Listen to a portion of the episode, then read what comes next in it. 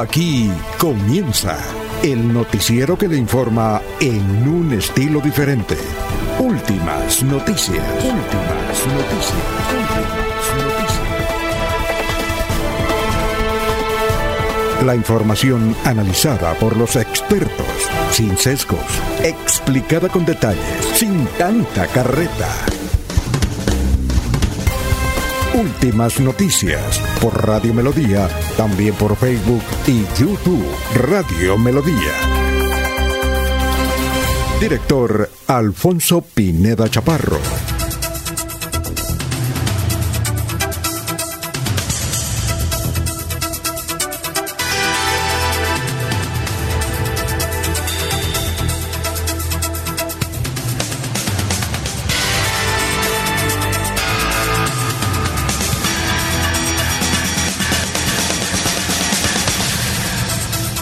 Gracias a Dios, hoy es eh, miércoles 7 de julio del 2021. Nos abre el micrófono Arnulfo Otero Carreño para hablar por Radio Melodía 1080M. Estamos por melodíaenlínea.com, por Facebook y por YouTube. Hoy, cinco, son las 5 4 minutos, hoy 7 de julio se celebra el Día Mundial del Cacao y el Día Mundial del Abogado Laboralista. Día Mundial del Cacao y Día Mundial del Abogado Laboralista. Un día como hoy nació Ringo Starr, músico británico de los Beatles. Un día como hoy, en 1947, también nació Víctor Manuel, cantante extraordinario. 2014, un día como hoy, murió Alfredo Di Stefano, jugador y entrenador del fútbol hispano-argentino. Muy bien, son las 5 de la mañana, 5 minutos, una mañana agradable. Bueno, perdió Colombia, pero dejó en la cancha un buen partido, punto honor, y eso es lo más importante. Eso es lo más importante. Hubiéramos querido que fuera Colombia, pero bueno, vamos a tener el sábado un gran partido entre Argentina y Brasil. Y Colombia, eh, el viernes va a disputar el tercer lugar con el Perú. Son las 5 de la mañana, 5 minutos. Vamos a saludar a nuestra mesa virtual. Eh, hoy aquí en Radio Melodía. Son las 5.5. Laurencio Gamba está en Últimas Noticias de Radio Melodía 1080 AM. Laurencio, ¿cómo se encuentra en Lebrija a esta hora? Son las 5 de la mañana, 6 minutos. Alfonso, pues bien, sí señor, todo bien. Y el saludo para la señora Sara Prada Gómez, para Sergio Rafael Serrano Prada, para Arnulfo Otero Carreño, que está en la parte digital, en el teletrabajo, trabajo en casa y todo lo que tiene que ver con las mezclas de sonidos para que llegue a cada uno de nuestros oyentes por los diversos sistemas y también el saludo para el doctor Julio Enrique Avellaneda, así como para todos que nos escuchan frecuentemente, Olga Lucía Rincón, su tío eh, Milton Quintero por aquí en Lebrija. Alfonso, es que el puesto mando unificado, pues eh, que ayer se reunió, dice que hay que tener mayor cuidado y le pide a los alcaldes que se cumplan todos los procesos de bioseguridad en los 87 municipios. Hay alegría en San Gil porque uno de sus hijos ilustres eh, de la fe católica llega a ser presidente del episcopado colombiano, es Monseñor eh, Luis José Aparicio, arzobispo de Colombia. Una nueva carretera deben construir en San Vicente de Chucurí con relación a los hechos recientes, mientras que no pare de moverse el culuvión, pues sigue la situación. Y lo que expertos han recomendado es una vía diferente que puede ser pavimentada fácilmente.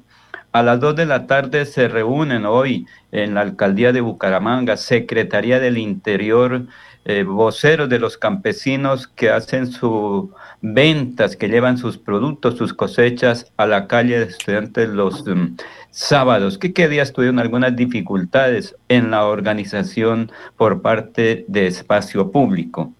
Comenzó la operación del 1, 2 y 3 para mejorar la atención de las ambulancias en Bucaramanga, según lo ha dicho el secretario de Salud, el doctor Juan José Rey, quien dice esto hay que arreglarlo para el bien de todos y con el apoyo de la Policía Nacional. Como modelo rural de centro digital fue presentado recientemente el centro digital en el distrito de Barranca Bermeja, en la zona rural, donde alumnos, igual que el secretario de las TIT, Ricardo Flores, y otros funcionarios del gobierno nacional, Germán Rueda, viceministro de las TIT para la modernización, visitaron a la comunidad. Hay normalidad en la red vial del departamento de Santander en las carreteras con presencia del ejército y la policía que pide el cumplimiento de las normas para evitar los accidentes de tránsito por cuanto los hospitales, las clínicas están llenas de personas afectadas por el COVID y no pueden atender los accidentes de tránsito. Con el apoyo de la gobernación de Santander, los jóvenes estudiantes podrán iniciar su estudio.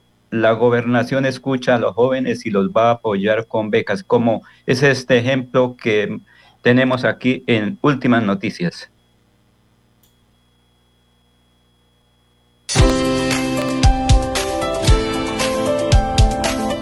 Es mi sueño, estudiar todo lo que tenga que ver con la tecnología. Ser un gran ingeniero, tener mi empresa para poder ayudar a mis padres. Estoy estudiando en la Unidades Tecnológicas Santander. Estoy estudiando formación tecnológica. Voy para el primer semestre. La matemática no es tan fácil, pero desde niño es lo que siempre me ha gustado. Siempre fui destacado en la materia de matemáticas, uno de los primeros. Me ayudó fue mi mamá, porque yo no sabía nada de esto. Mi mamá y mi familia fue la que averiguó y me ayudó. Gracias por todo al gobernador Mauricio Aguilar, a la gobernación de Santander, a la Secretaría de Educación. Gracias por ello es que estoy estudiando. Mi nombre es Sebastián González Ramírez y soy Generación Diamante.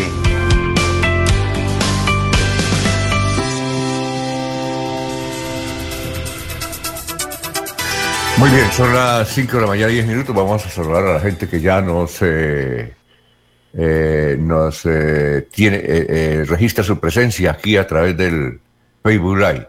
Julio, ah, Julio Rica Villanera, que está aquí con nosotros más adelante, nos va a hablar Gerardo Gómez Forero. Buenos días.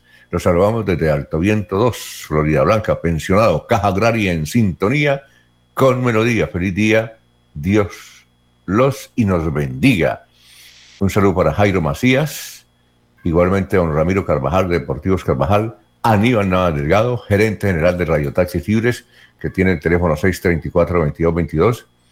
Igualmente Benjamín Gutiérrez, Juan José Rinconosma, Lino Mosquera, Perigan, está Walter Vázquez, está Jairo Alfonso Mantilla, Pedrito Galvis, Pablito Monsalve, Gerardo Navarro, Ciro Vanegas, eh, Víctor Suárez. Hay mucha gente que nos escucha a esta hora. Cinco de la mañana, once minutos, y vamos a saludar al doctor Julio como él se merece. Julio Enrique Avellaneda está en Últimas Noticias de Radio Melodía 1080 AM. Julio, ¿cómo está? Tenga usted muy, pero muy buenos días. ¿Cómo se encuentra? Alfonso, muy buen día para usted. Mi saludo cordial para Laurencio, para Arnulfo, para todos los compañeros en la red y por supuesto, como siempre, para toda, toda la amable audiencia de la potente Radio Melodía. Vi el partido anoche, ¿no? Vi el partido, sí, Alfonso. Lamentablemente no, no nos alcanzaron las fuerzas en los penaltis y, hemos quedado para eh, eliminados de la gran final para jugar por el tercer puesto. Pero bien, ese, ese portero se los ganó psicológicamente, es decir, los apabulló psicológicamente a los jugadores colombianos, ¿no? Sí, sí, es el, peso, ¿no? De, la palabra argentina. Sí, sí, sí, sí, sí, sí, Ah, bueno. Bien, ¿y cuál es el santo de hoy? Hoy es el día de San Fermín, Alfonso. El célebre santo español, en cuyo honor, en cuya memoria se celebran en la ciudad de Pamplona, España. Pamplona es la capital de la provincia de Navarra. Unas fiestas que son famosas en todo el mundo, ¿no? Es uno de los eventos. ¿Hoy es? ¿Hoy es, el día? hoy es el día de San Fermín. Ayer se iniciaron las fiestas con lo que llaman que, eh, llevan eh, gente por las calles. Sí, claro, se hace una, eh, un encierro. Sí. sueltan los toros que van a ser objeto de lidia en la corrida, los sueltan en un recorrido aproximadamente de un kilómetro, transitan por todas las calles y la gente pues corre con los toros y obviamente eso es un espectáculo eh, que es tradicional, ¿no? Eso data de hace muchísimos siglos en, Pamplona. Y, es un evento turístico, decía, de los eventos turísticos eh, internacionales más importantes del mundo. A muchos, muchos, muchos turistas de, de otros países. Lamentablemente el año pasado y este año por razón de la pandemia no, no, no se ha podido. ¿Y hoy, ¿Y hoy lo harán o qué?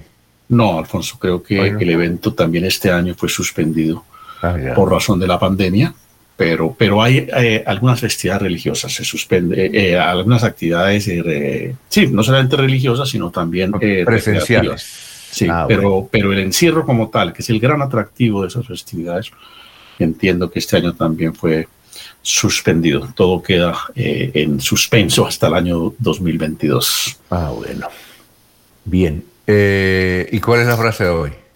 La frase de hoy, una manera muy, muy afortunada de Hernando Gómez Buen día, resumir lo que es la historia de Colombia, ¿no? Sí. Un, un país que se construye a base de mentiras cotidianas acaba por vivir de mentiras permanentes y por eso no puede resolver sus problemas de verdad. ¿De quién es? de Hernando Gómez Buendía. Ah, ¿el dónde escribe ahora? Él escribe en El Espectador, Alfonso Los Ah, bueno. Ah, bueno. Y, sigue, siendo director de una revista digital, ¿no? Sí. Revista Razón Pública, que él desde hace varios años eh, edita y publica. Muy bien. Bien, vamos a hacer, eh, a ver a quién saludamos ya, que la gente está vinculando al Facebook Live. Eh, López López, buenos días desde Provenza. Pedro Galvi, señores, buenos días. Dios los bendiga. Eh, Yolanda Rodríguez, eh, desde aquí del barrio La Victoria, y, sigue muchos saludos más, y ya los vamos a saludar. Por ahora vamos a hacer un balance de las noticias que estaremos analizando y, emitiendo hasta las siete y media de la mañana, como todos los días.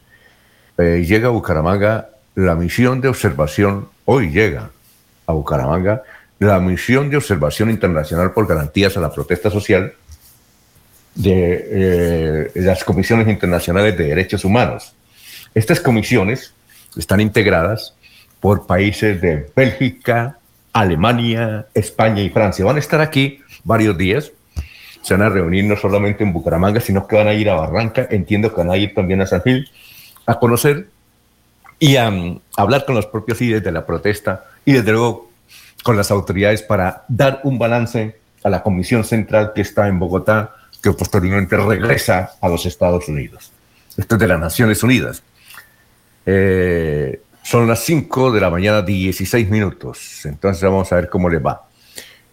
Mm, bueno, en Santander el coronavirus. 31 personas murieron ayer, 1.308 nuevos casos de coronavirus. Es el reporte de ayer.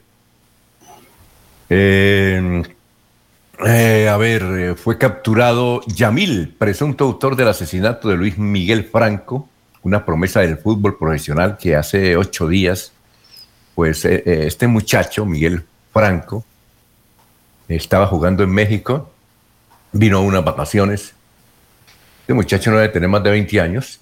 Y entonces, desde luego, mientras estaba aquí con su familia, pues iba a entrenar, fue a entrenar a cerca de las granjas de Provenza, cuando salía, sacó su celular para llamar a quien, a la persona que lo iba a recoger, pero en ese momento llegó un individuo, eh, lo atracó, él quiso defender el celular, pero lo mató. Y el autor es un tal Yamil, el autor del crimen, supuestamente. Eh, fue capturado y hoy es la audiencia. Bien, no hubo aumento de las restricciones por la pandemia, ya se reunió el plan de el plan de, ¿cómo es que se llama? El PMU. El PMU. Puesto unificado de mando. puesto, de mando unificado, exactamente. Unificado, sí, señor. Eh, analizaron las, las, cifras, se mantiene el toque de queda hasta el 21 de julio y poco a poco se van analizando permanentemente las cifras sobre el COVID. Hoy Ecopetrol empieza a vacunar a 12.000 trabajadores. 12.000 trabajadores, oiga, mucho tener gente de Ecopetrol. Los van a vacunar con la primera dosis de Sinovac. Empiezan obviamente por la parte operativa en Barranca Bermeja y en Cartagena. 12.000 trabajadores de Sinovac. Eh, tenemos un mensaje del médico Mario Castillo de la Fundación Cardiovascular, lo que mencionábamos ayer, hay gente que está estafando, hay gente que está aprovechando el dolor humano sobre las ECMO, ese aparato que reemplaza el pulmón y que sirve para enfrentar los casos supremamente agudos de mm, coronavirus. Eh, y esta sí es de no te lo puedo creer, en San Vicente, como el Colegio Integrado Camilo Torres, pues está desocupado, eh, porque las clases son virtuales, muy bien, se llevaron los computadores y los ventiladores. Computadores y ventiladores. Dice, hurtaron de nuestras aulas, dice en Facebook, eh, los alumnos y padres de familia y profesores hurtaron de nuestras aulas en la CDA 10 ventiladores nuevos que se encontraban en los salones del bloque de los grados décimo y once. Eh, autoridades confirmaron que ayer hubo una especie de, de retén del Ejército de Liberación Nacional entre Bucaramanga y Aguachica, sobre el sector conocido como Altos de los Chivos, entre Bucaramanga y Aguachica. ¿Usted viajaba mucho a Aguachica, doctor Julio Enrique? En, una época, Alfonso, por razones eh, laborales, y iba casi semanalmente a Aguachica, ¿no? ¿Y conoce ese sector de Alto de los Chivos? Mm, Alto de los Chivos. Es así como con detalle no lo tengo tan, tan presente, ah, ¿no? Oiga, primer retén del ELN supuestamente. Colocaron avisos y se fueron. Bien, son las 5 de la mañana, 20 minutos. Tenemos una declaración más adelante de un bombero operario, eh, William Domínguez, eh, perdón, de un bombero operario que está eh, haciendo una campaña para que, para que su amigo, que se llama William Domínguez, es un joven operario, debe tener unos 45 años, eh, que esté la UCI, pues pueda obtener ese aparato, ya que los otros recursos no, han servido para enfrentar el virus. William Domínguez se llama el operario que está en difíciles condiciones en Bucaramanga. Más adelante vamos a, eh, a presentar al señor Peña del Cuerpo de Bomberos.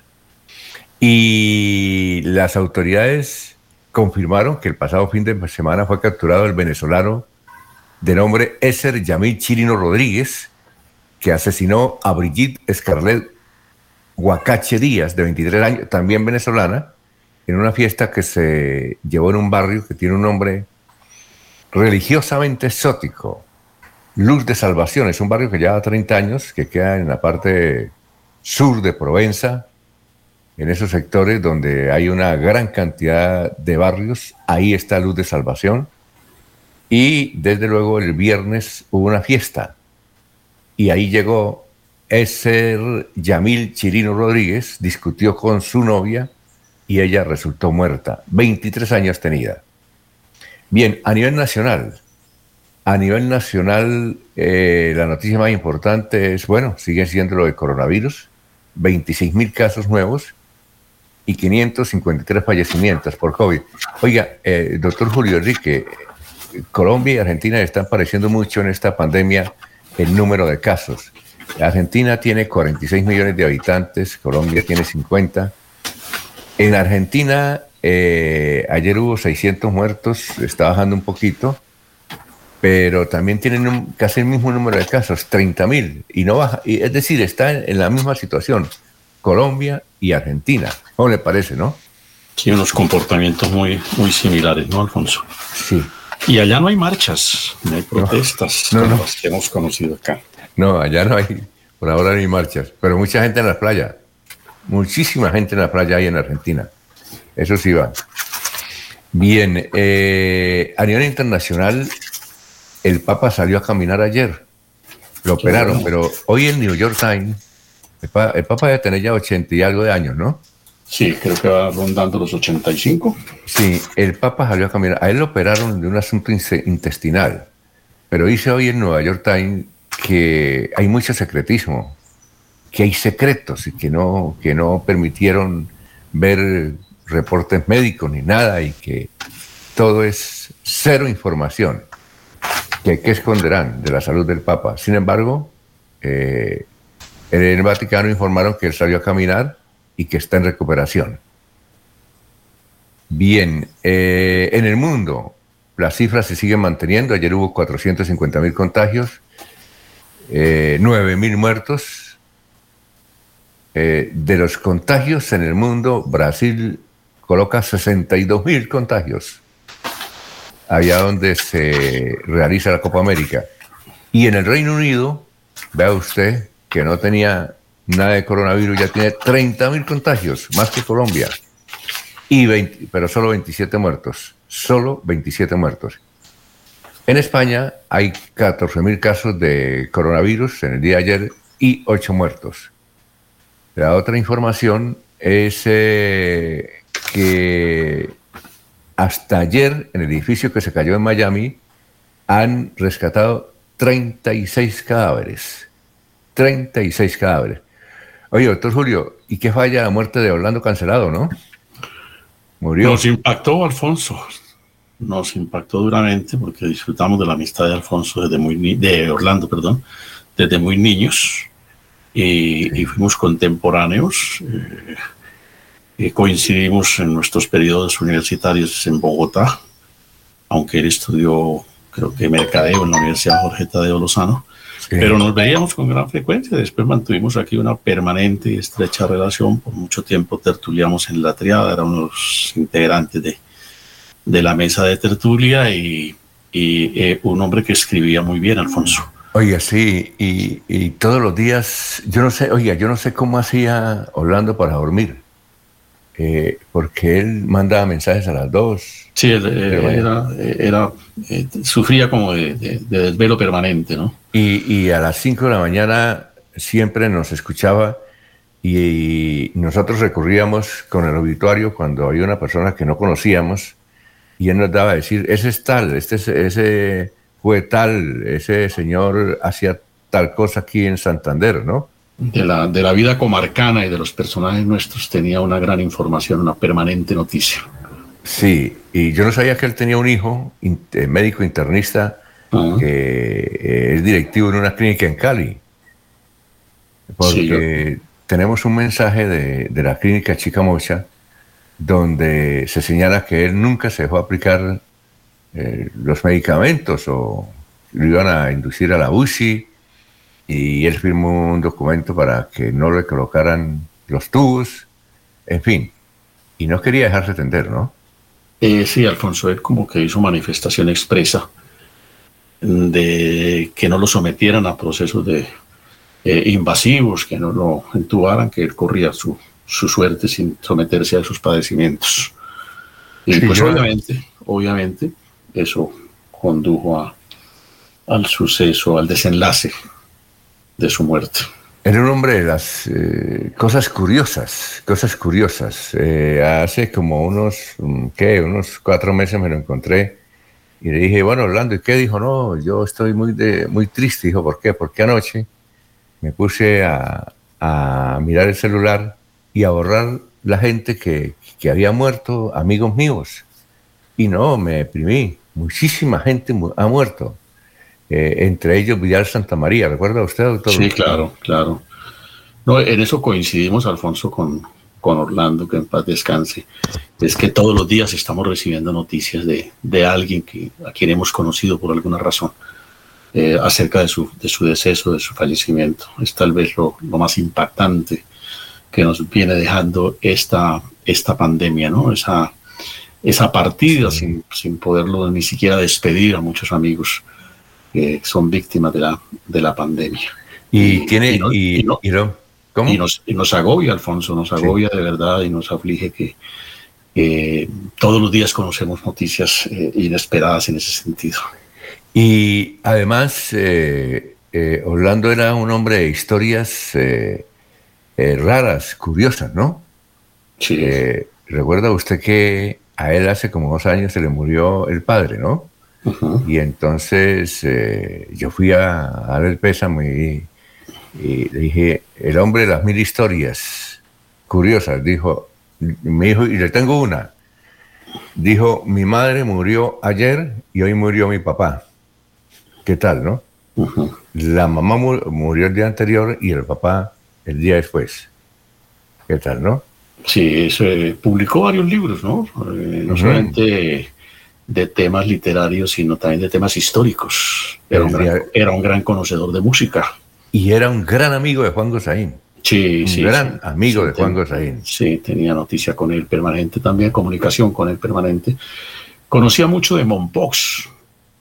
Él, por algunas razones familiares, Sí. un niño, sí, la familia creo que se radicó allá por razones de trabajo de su padre seguramente, y, y estudió en Mompox y conocía muchísimo esa, esa región, esa zona, la historia de Mompox, y, y nos recreaba contándonos pues anécdotas de, de esta histórica ciudad que está catalogada, entre otras cosas, como uno de los sitios más bellos de Colombia, ¿no? Sí.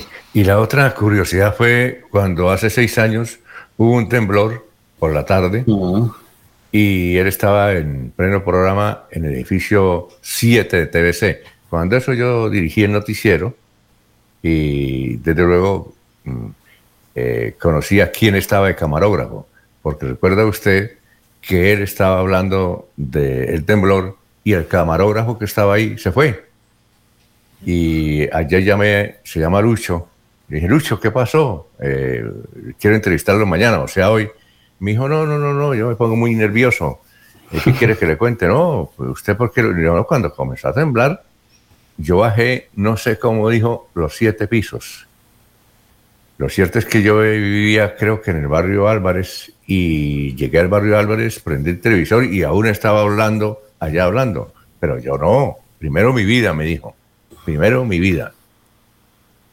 Sí, fue, fue en su momento muy eh, eh, mencionada esa anécdota, ¿no? De, de cómo Orlando continuó la transmisión eh, Sí, del claro. programa, muy a pesar de, del fuerte movimiento sísmico, que si mal no estoy, es como en el año 2015, Alfonso, Sí, fue en el 2015. en el mes de marzo del año 2015. Sí, exacto. Eh, bien, y también me lo encontré hace poco y yo le dije, ¿qué pasó? Y estuvimos hablando y dije, ¿y del coronavirus? Me dijo, bueno, a mí no me ha dado. El día que me dé, yo no me dejo poner esos cables. Dije, ¿verdad? Dijo, seguro. A mí me da esa joda. Me dijo así, me da esa joda y yo no me dejo poner ningún tipo de cables.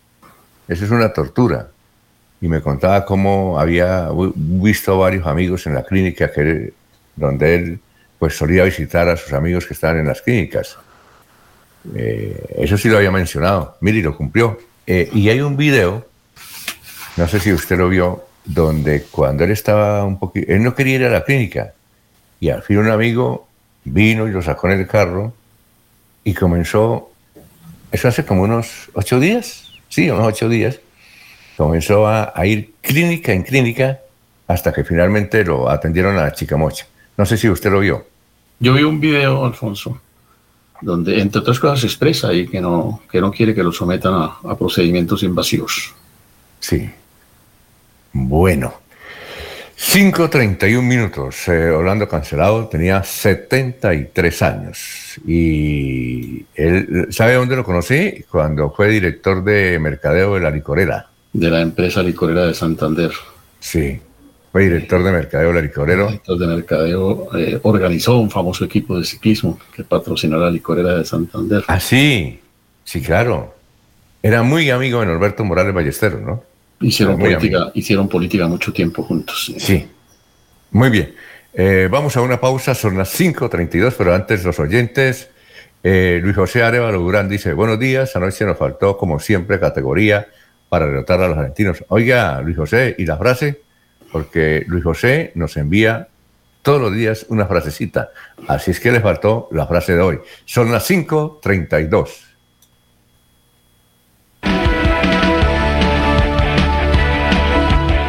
Melodía es la radio que lo tiene todo.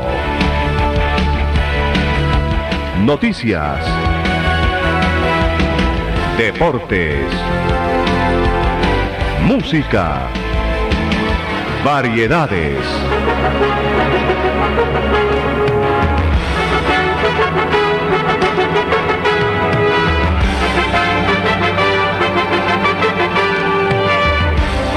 Melodía La Grande. Después de casi 30 años, nos ponemos al día con el Instituto Tecnológico Damaso Zapata. Llega el reto de la historia, la gran inversión dentro de la cual se destinarán cerca de 50 mil millones de pesos para mejorar todas sus instalaciones. En total, son cerca de 630 mil millones para comenzar a saldar lo que históricamente nos había arrebatado la corrupción. Conoce más sobre el reto de la historia en www.bucaramanga.gov.co. Alcaldía de Bucaramanga. Gobernar es hacer. Ser. Abuelita, ¿me enseñas a tejer? Ay, tesoro, desde que me apareció artrosis y artritis, no volví a tejer. Mire, abuelita, te llevaré a IPS Cines, donde sé que tratarán tu artrosis y artritis. IPS Cines, especialistas en medicina biológica. En Bucaramanga, citas 643-6868, 643-6868. Vigilados para salud. La gente de nuestra región es amable, honesta, trabajadora, una raza pujante que siempre lleva una sonrisa en el corazón. Por ellos estamos comprometidos en cuidar el medio ambiente, en innovar, en renovar con tecnología, transmitiendo confianza en el manejo integral de residuos. Desde el corazón de Colombia, Veolia, renovando el mundo. Santander Solidario. Generamos continuidad en educación superior con la entrega de incentivos económicos para los estratos 1 y 2, beneficiando a 17.105 estudiantes y becas Generación Diamante para la ruralidad y vulnerabilidad, favoreciendo a 2.598 estudiantes. La educación es nuestra prioridad. Gobernación de Santander, siempre Santander. Cada día trabajamos para estar cerca de ti. Te brindamos soluciones para un mejor vivir. En Cajasal somos familia desarrollo y bienestar. Cada día más cerca para llegar más lejos. Con Cajasal. Vigilado Super Subsidio. Se va la noche y llega últimas noticias. Últimas noticias. Todos los días, desde las 5 de la mañana, empezar el día bien informado y con entusiasmo.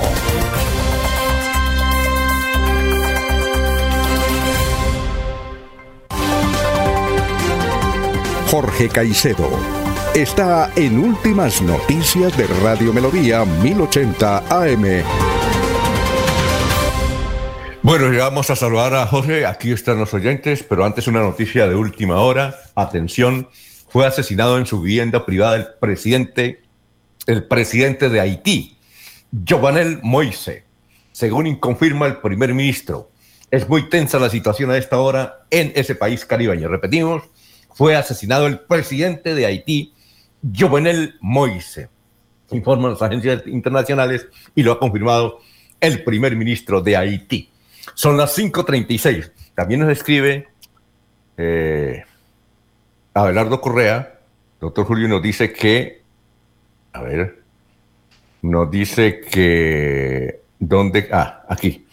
Eh, el Cerro de los Chivos. Se llama evidentemente el Cerro de los Chivos, en Aguachica, después del pueblo en Aguachica, vía la costa y antes de la quebrada de no, Norian, Norian o Norian. Doctor Julio Enrique, de la quebrada Norian. Muy bien. Eh, vamos a saludar. Ay, aquí está también Aldemar Hurtado. Gracias por la sintonía. Eh, Elsie Patricia Archila dice lindo día de la mesa. Eh, un saludo a la mesa de trabajo y a todos los oyentes. Gracias por su información. Jorge, ¿cómo está? Tenga usted muy buenos días. Don Alfonso, muy buenos días. Como siempre, feliz de compartir con ustedes este espacio de últimas noticias y, por supuesto, de saludar a todos los amigos que nos acompañan en la audiencia de Radio Melodía. Buenos días también para el doctor Avellaneda, quien nos da gusto eh, que esté nuevamente por acá en el espacio una cifra que es noticia a esta hora en Alfonso, la, obviamente está relacionada con la COVID-19 y según el último reporte del Ministerio de Salud para el caso de Santander, el departamento llegó a 201.493 casos positivos del coronavirus. Según este último reporte. En toda la pandemia, en toda la pandemia, ¿no? Sí, sí, correcto, correcto. Estamos dando es decir, dentro del reporte diario de contagios. Es decir, es el 10%, porque entiendo que Santander tiene 2 millones, más o menos, de habitantes. Así es. Sí, es más o menos el 10% de la población. Muy bien. Según este último reporte, don Alfonso, aumentaron los contagios en comparación con el día anterior y hay 1.308 nuevas personas con el virus. Eh, se conoce que en las últimas horas fallecieron 31 personas, 12 mujeres y 19 hombres en las ciudades de Florida Blanca, Bucaramanga, Girón, San Gil, Barranca Bermeja, Lebrija, Mogotes, Playón, Chima y Puerto Wilches. La gobernación informó que el total de casos, 16.495 están activos 177.429 personas se han recuperado y la cifra de fallecidos es de 6.254. Muy bien, eh, doctor Julio ya está para que ponerle cuidado al historiador. Doctor Julio. Sí, sí, aquí estoy, Alfonso. Oiga, eh, don Laurencio, oiga, doctor Julio, ayer nos contó el historiador eh, una noticia de hace 50 años difícil de creer y pues nosotros no la conocíamos. Hace 50 años cinco presos y un guardián se ganaron el premio mayor de la Lotería Santander. ¿Usted conocía esa historia? No, Alfonso, eso sí es como de novela. Ah, no, y, Carlos eh, Augusto González nos envió la foto. Aquí está, voy a decirle, doctor, a ver si identifica a alguien. ¿Quiénes están? Cuando digo que es como de novela, no estoy diciendo que, que Carlos Augusto esté falseando la historia, ni más faltaba. Él es un hombre que habla con documento en la mano, sino que digo que el suceso como tal es como de novela, ¿no? Sí, bueno, y entonces ahí los, parece que los reclusos se hicieron, eh, cuando le entregaron el premio ya en la cárcel, eh, se hicieron tomar una foto, que seguramente la trae Vanguardia Liberal, hace 50 años. Ahí aparece el cabo Efraín Cala Vargas, guardián Elías Álvarez eh, Guerrero, el preso Antonio Rosso Padilla, el preso Belisario Sánchez, el preso Luis Castellanos y el preso José del Carmen Mora. Eh, están sentados eh, como invitados Humberto Larcón, Mendoza, director del establecimiento. ¿Lo conocía, doctor Julio? No, no, Alfonso. Hernando Rueda Rueda, gerente de la beneficencia. No recuerdo. Josué Redondo García, auditor de la eh, fiscal de la Contraloría. Tampoco. ¿No? Y eh, eh, los únicos que no tienen saco y corbata son los presos. Ah, y el, y el cabo. Oiga, se ganaron en esa época 500 mil pesos. Premio mayor. Era mucha plata. Uy, mucha, muchísima hace 50 años eh, era muchísima plata, Alfonso. Sí, sí, es decir, eso era mucho billete, pero mucho, mucho. ¿Ya? Yo, entré a estudiar a la Universidad eh, Externado de Colombia justamente hace 50 años, en el año 71, Alfonso.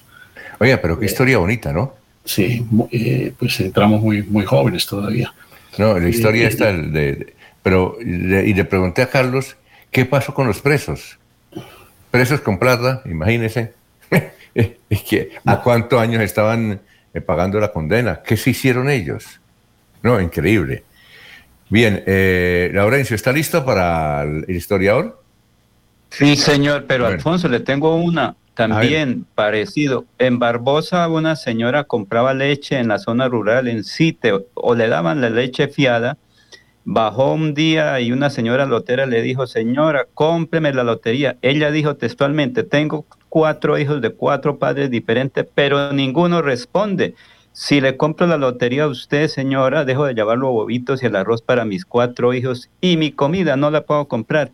La señora insistió y llegó y le dijo, mire, usted lleva cinco huevos, vende esos cinco huevos y me da por ahí 500 pesos. Dijo, pero no puedo porque es que para comprar el arroz, y algo de unos pancitos. Finalmente le dije, mire, ahí le dejo el billete, mire a ver cómo la paga, tiene 15 días para que me los pague, cuando esa era la nueve millonaria.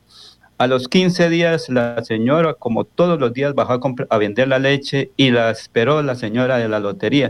Le dijo, venga, venga. Dijo, no me molesta que es que tengo que entregar la leche. Pero venga, no, no, no me joda, que ahorita estoy ocupada. La señora siguió con ella hasta que terminó la venta de la leche, entregar los huevos y finalmente le dijo, esto miremos el pedazo de lotería que está ahí. Dijo, es que se la ganó. Dijo, ¿cómo así? Se ganó 350 millones la señora en ese momento, Alfonso. Oiga, el doctor Julio, yo, le voy a contar la historia de. ¿Usted conoce la historia de Cabo a Don León Hernández o no? Sí, claro. Sí, sí. A él sí lo conocí, Alfonso. Oiga, y, él, él tenía una historia que él lo detuvieron en la, en la, cuando era comandante de la estación de policía de Piedecuesta por un asalto que no había cometido, sino que los eh, agentes que cometieron lo, echaron a la olla y estuvo en la cárcel y de ahí se hizo multimillonario, ¿no? Sí, allá ya eh, montó una fábrica de, de, carretillas, ¿no? Mm, eh, con forja, básicamente. Y, y, logró montar una gran empresa que creo que cuando volvió a disfrutar de la libertad, pues la organizó y no sé si todavía subsiste. Hace, hace días que no tengo noticias del cabo. Oiga, ¿y qué pasaría con él? Pero él me contó que él se iba a quitar la vida, ¿no? Él lo que estaba queriendo era buscar una, una puntilla o quitarse la vida. Y entonces se encontró una carretilla que tenía un punzón, que salía un, punzón ahí y dijo, voy a quitar el punzón y con esta me quito la vida. Y duró como ocho días en eso y arregló la carretilla. Y entonces eh, Pachón, que era el, el, director, el gordito, Pachón. Le dijo, ¿usted arregló esa carretilla? Tengo como 100 por ahí para que las arregle y las arregló. Y luego eh, el Ferretería al Día hizo un convenio con él. Y era el fabricante número uno de carretillas de Colombia. Y él construyó aquí un edificio que se llama el Edificio León. ¿No? ¿Usted supo, no? Sí, sí, claro. ¿Pero que él murió? ¿Qué de la Yo no sé, Alfonso. La verdad perdí todo, todo rastro de, de su existencia. No sé, ojalá esté vivo y, siga siendo un hombre productivo. Generaba mucho trabajo, ¿no? Y yo hace como 15 años quise entrevistarlo y entonces eh, logré un teléfono. Él vivía estaba en Miami, no sé si vivía. Y cuando vino aquí y fui a entrevistarlo y entonces eh, no me pudo dar la entrevista porque tenía muchas ocupaciones, pero tenía eh, cuatro escoltas. O sea que... pero no sé qué se hizo. Es que creo que en algún momento dado, mm, tengo mis dudas, pero, pero, si mal no estoy, fue objeto de algún atentado. Mm. Muy bien.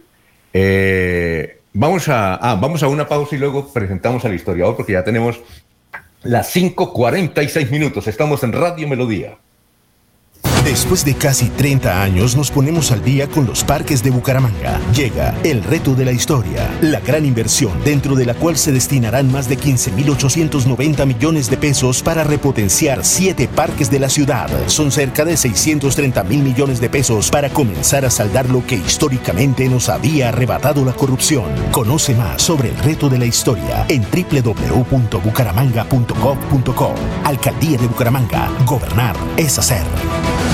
Santander Solidario. Generamos continuidad en educación superior con la entrega de incentivos económicos para los estratos 1 y 2, beneficiando a 17.105 estudiantes, y becas Generación Diamante para la ruralidad y vulnerabilidad, favoreciendo a 2.598 estudiantes. La educación es nuestra prioridad. Gobernación de Santander, siempre Santander.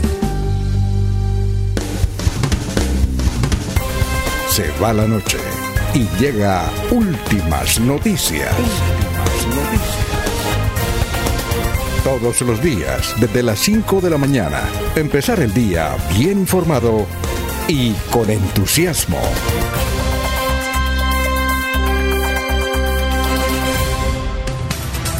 ...5.47, antes del eh, historiador Luis José Arevalo Durán dice... ...cuando escucho que en el noticiero está mi ex profesor Julio Enrique Avellaneda Aramus, por reconocimiento, dignidad y gobierno, me abstengo de enviar la frase del día.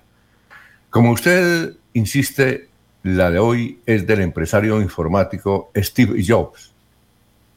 Él dijo, el único modo de hacer un gran trabajo es amar lo que haces. El único modo de hacer un gran trabajo es amar lo que haces. Muy bien. Alfonso, permítame saludar a, a mi exalumno y gran amigo Luis José Arevalo. Oh, nos complace muchísimo que él, que él participe. Eh, él es un hombre muy eh, dado, con mucha inclinación, con una gran afición por los temas también eh, culturales, históricos. ¿no? Y nos agrada muchísimo que, que, que participen en este programa, que nos colabore con sus eh, frases Claro. permanentemente. Muy bien, vamos entonces con el historiador eh, Carlos Augusto. Tenga usted muy, pero muy buenos días. La historia, la noticia de hace 50 y 25 años en Santander. Buenos días a la mesa de trabajo y a los oyentes. Hace 50 años esta fue la noticia más importante en Santander. El alcalde de Bucaramanga, Efraín Serrano Medina, nombró al secretario de Higiene Municipal, Alfonso Rodríguez, como interventor de la Caja de Previsión Social, en razón a ciertas irregularidades que se han presentado en dicha entidad. La Sociedad Santanderiana de Ingenieros designó como su presidente al ingeniero Eduardo Parra Gómez. Sucede al también ingeniero Arturo León García. También designó a los profesionales de la ingeniería Álvaro Beltrán Pinzón y Miguel José Pinilla como secretario y revisor fiscal respectivamente. Y hace 25 años esto fue noticia. El exconcejal de Bucaramanga, Jorge Martínez Fletcher, ocupará la curul que ostenta en la Cámara de Representantes el congresista Jorge Humberto Mantilla. Se discute si su reemplazo será durante un año por el resto del periodo. Resurgen las voces independentistas en la región del Magdalena Medio al proponer la creación del Departamento del Río, con capital en Barranca Bermeja. Cordial saludo a todos. Siga usted, don Alfonso. Gracias, don Carlos. 549. Doctor Julio, bueno, usted conoce a toda esa gente que mencionó, ¿no? Hace 50 y hace 25 años. Yo me acuerdo Pues, de hace 50, porque yo estaba estudiando en el tecnológico y escuchaba hablar ya de, mire, Álvaro Beltrán Pinzón y Miguel José Pinilla Gutiérrez, ¿no? Sí, claro, estaban recién egresados tal vez de la, de la Facultad de Ingeniería de la Universidad Industrial de Santander, pero ya comenzaban a destacarse, a descollar, a sobresalir en el, en el medio como, como profesionales de la ingeniería y siguen teniendo hoy en día un, eh, una- un gran reconocimiento como profesionales de, de, esta, de este arte de la ingeniería. ¿no? Oye, ¿el doctor Martínez Fletcher todavía vive? No sé si viva, Alfonso. Yo tuve la preguntarle de- a Laurencio, conservador. A él, a él se mencionaba mucho de que eh, por ir unos, unas semanas al Congreso se pensionó con que es el mejor pensionado que hay en Santander, ¿no? Sí, se dijo en su momento que asistió un año y tuvo la pensión más alta Claro. dentro de los excongresistas, ¿no? Yo Él compartí, era, compartí él era con él. sedanista. Él era sedanista, sí. compartí con él en la asamblea del departamento, Alfonso. Ah, bueno. Eh, Laurencio, su comentario. Alfonso, mire, eh, Jorge Humberto Mantilla, los Mantilla en la actividad política, 25 años. Creo que en eso se llamaba una licencia para que fuera el segundo en renglón, cuando eso el segundo eh, tenía bastante importancia. Y Jorge Humberto creo que para esa época dejó ir a don José Martínez Fletcher, que era de eh, el sedanismo, pero él vivía en el barrio La Terraza de Bucaramanga. Ahí tenía su vivienda, ahí recibía a la gente, tenía prácticamente su directorio. Y la reunión se hacía aquí en el centro de Bucaramanga, creo que por ahí por lado de la iglesia de, la Sagrada, de San Laureano, donde Sedano González tenía el directorio departamental y nacional del MURCO, Movimiento Único de Renovación Conservadora. Mire, 25 años, ahora Héctor Guillermo viene a hacer la actividad también, va, como se dijo recientemente, a ser candidato a la Cámara de Representantes. Y mire, cinco apoyos que tiene, más adelante le digo eso. Claro. Muy bien. 5.52. Eh, vamos con noticias, Jorge, a esta hora. Estamos en Radio Melodía. Eh, recordándoles que ya vimos una noticia. Fue asesinado el presidente de Haití. De Haití. Eh, mm, fue encontrado muerto en su vivienda. Ya lo dijo el señor eh, jefe de ministros allá de ese país. 5.52. Jorge, noticias. Ampliación, don Alfonso, con respecto a la noticia que ha dado de, de la muerte del presidente de Haití, Jovenel Moise, quien fue asesinado en la madrugada de este miércoles por hombres armados, don, don Alfonso. Se dice que se trata de un grupo armado extranjero, un grupo, un comando extranjero, quien habría perpetrado en la residencia del, de- del presidente en Puerto Príncipe. Dentro del hecho también se encuentra la primera dama del país, Martini Moise, quien se está hospitalizada en un centro, un centro asistencial de la capital de Haití. Ya el comunicado, eh, hay comunicado oficial por parte del primer ministro de Haití, quien ha dado a conocer la noticia de la muerte del, del presidente Jovenel Moise. Bueno, aquí en, aquí en Bucaramanga hay mucha gente eh, de Haití que llegaron en la década del 50 y el 40 y muchos de ellos son profesores. Conocemos a profesores universitarios que son nacidos en Haití. Bien. Eh, ¿Algo más, Jorge, o no? No, don Alfonso, recordemos que eh, hace algunos días la alcaldía de Bucaramanga anunciaba el inicio de un convenio internacional precisamente con el gobierno de Haití para eh, un intercambio cultural que se haría entre la capital de Santander y esta nación. Muy bien, son las 5.53. Don Laurencio, lo escuchamos. Alfonso, agilizan operaciones para las ambulancias de Bucaramanga, esto con el apoyo de la policía MEBU, con el apoyo de la Secretaría de Salud de Bucaramanga, se estrena Juan José Rey, y también obviamente con el apoyo tecnológico de la Alcaldía de Bucaramanga, del ingeniero Juan Carlos Cárdenas. Precisamente este informe con estos tres funcionarios de la policía, el secretario de salud y el alcalde de Bucaramanga. Bueno, el sistema de emergencias médicas representa para la comunidad una puerta de entrada donde va a recibir una atención inmediata por parte de todo el sistema de salud. Atención no son solamente accidentes de tránsito, las emergencias médicas pueden ser por accidentes caseros, algún tipo de enfermedades que requieren una atención inmediata. Y esto va a permitir que los usuarios accedan de inmediato al CRUE donde se le va a enrutar de inmediato una ambulancia que tienen y cuentan con un sistema de monitoreo a través de GPS que le permite a la Secretaría de Salud, hoy nos encontramos aquí con el doctor Juan José Rey, le permite hacer un efectivo control sobre todas las ambulancias. Esto va a evitar por un lado el desorden en la hora de la atención porque no van a ser todas las ambulancias que llegan al lugar la que esté más cerca, la que tenga puesto también al centro médico que esté más cercano, para que de esa manera prevalezca siempre la vida. Yo creo que este sistema va a permitir que todos los buangueses contemos con una atención oportuna en materia de emergencias médicas. este es un sueño que teníamos de verdad en Bucaramanga hace muchos años. Incluso la Secretaría de Salud hace más de 15 años llegó a tener hasta un número propio. Imagínense ese despropósito. No, nosotros necesitábamos integrarnos. ¿Qué mejor que hacerlos al 1, 2, 3? Y obviamente poder nosotros desde la parte médica apoyar esta importante tarea que maneja la Policía Nacional.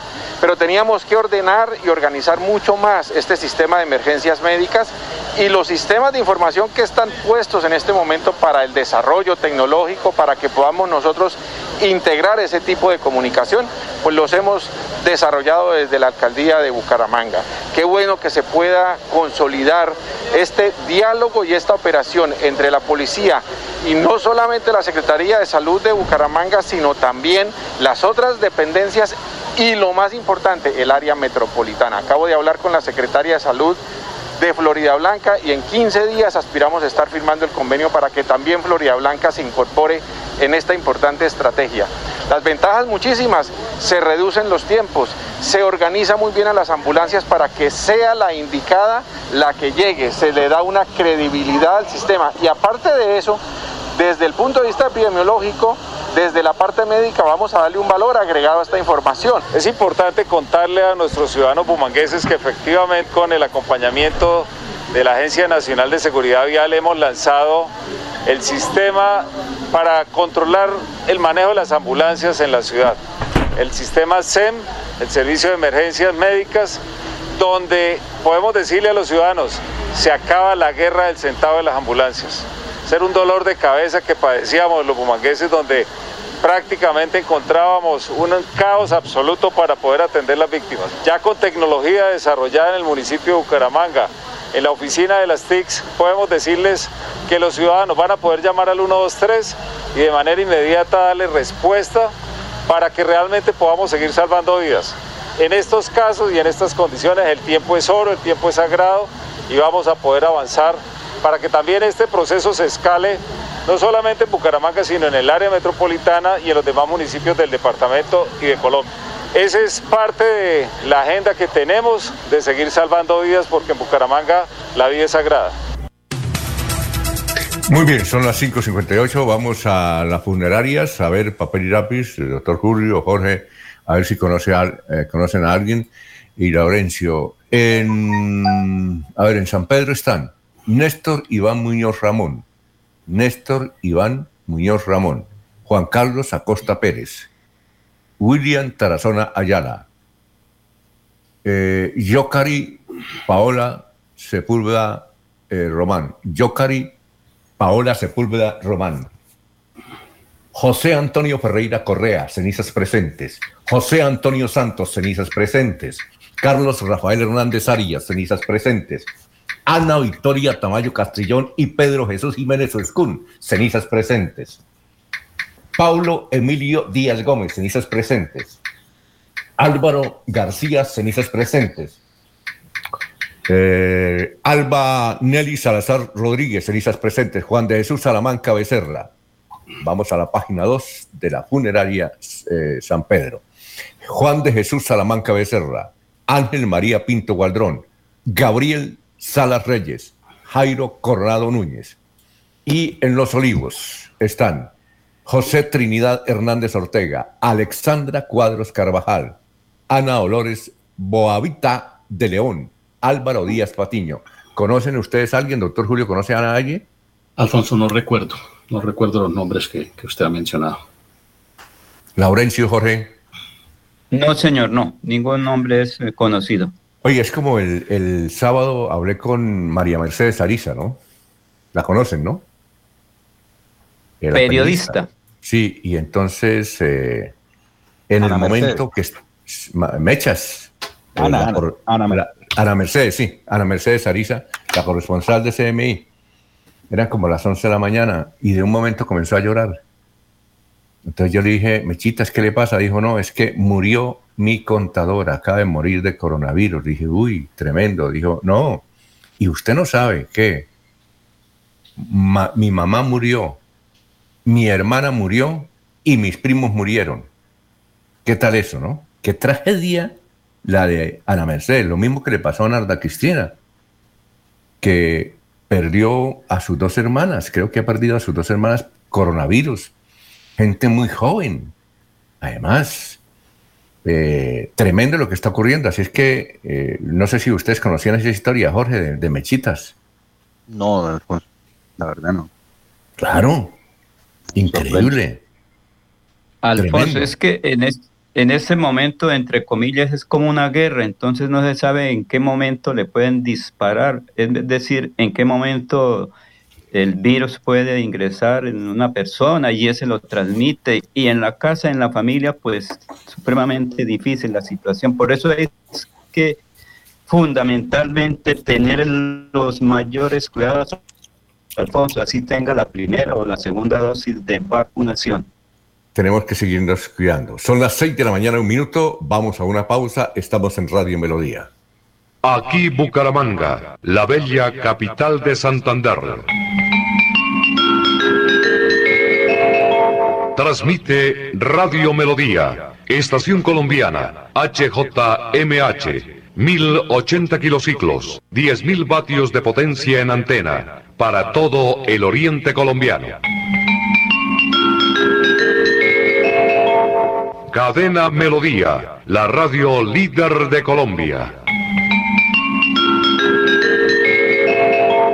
Después de casi 30 años, nos ponemos al día con la malla vial de Bucaramanga. Llega el reto de la historia, la gran inversión dentro de la cual se destinarán 20 mil millones de pesos para recuperar la capa asfáltica en todas las comunas de la ciudad. Son cerca de 630 mil millones de pesos para comenzar a saldar lo que históricamente nos había arrebatado la corrupción.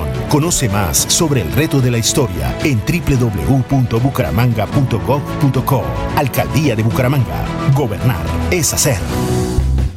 Abuelita, ¿me enseñas a tejer? Ay, tesoro, desde que me apareció artrosis y artritis, no volví a tejer. Mire, abuelita, te llevaré a IPS Cines, donde sé que tratarán tu artrosis y artritis. IPS Cines, especialistas en medicina biológica. En Bucaramanga, citas 643-6868, 643-6868. Vigilados para salud. La gente de nuestra región es amable, honesta, trabajadora, una raza pujante que siempre lleva una sonrisa en el corazón.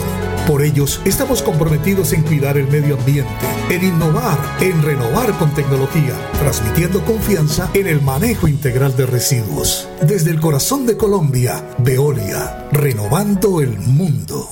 Cuando pienses en amor, pasión, piensa en mí, Damiana. Pide ahora mismo tu tableta de Damiana para que disfrutes al máximo de una relación sexual con toda la energía, vitalidad y que te permita durar el tiempo que tú quieras. Damiana, pídela a domicilio en Bioalterna 643-6636 o al celular 321-441-6668. Bioalterna, calle 55 3117, Barrio Antiguo Campestre, Bucaramanga.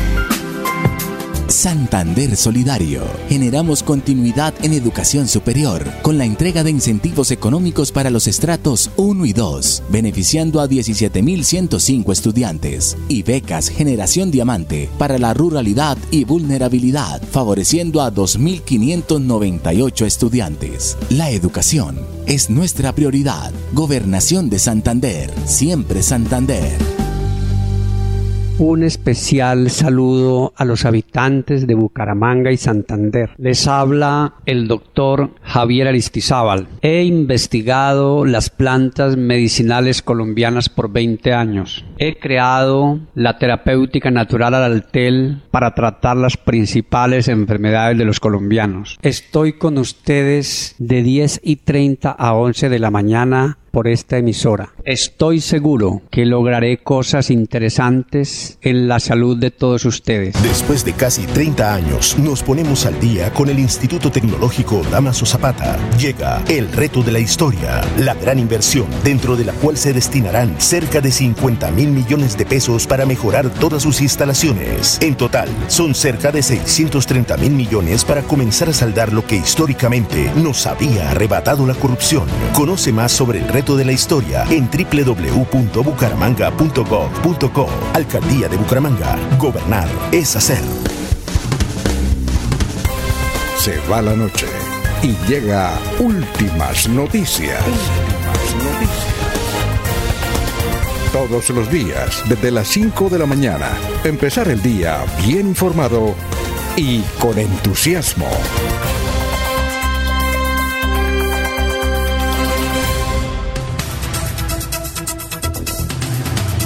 Eh, ustedes eh, pueden a veces leer los mensajes que llegan a Radio Melodía por el Facebook Live. Jorge, ¿usted los puede leer a veces?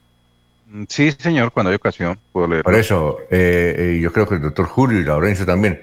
Miren los mensajes que están llegando ahí, sobre todo de René Alexander Parra Castellanos, que entiendo que es un joven abogado del Centro Democrático de Florida Blanca, pero destila odio contra Héctor Mantilla, eh, tremendo.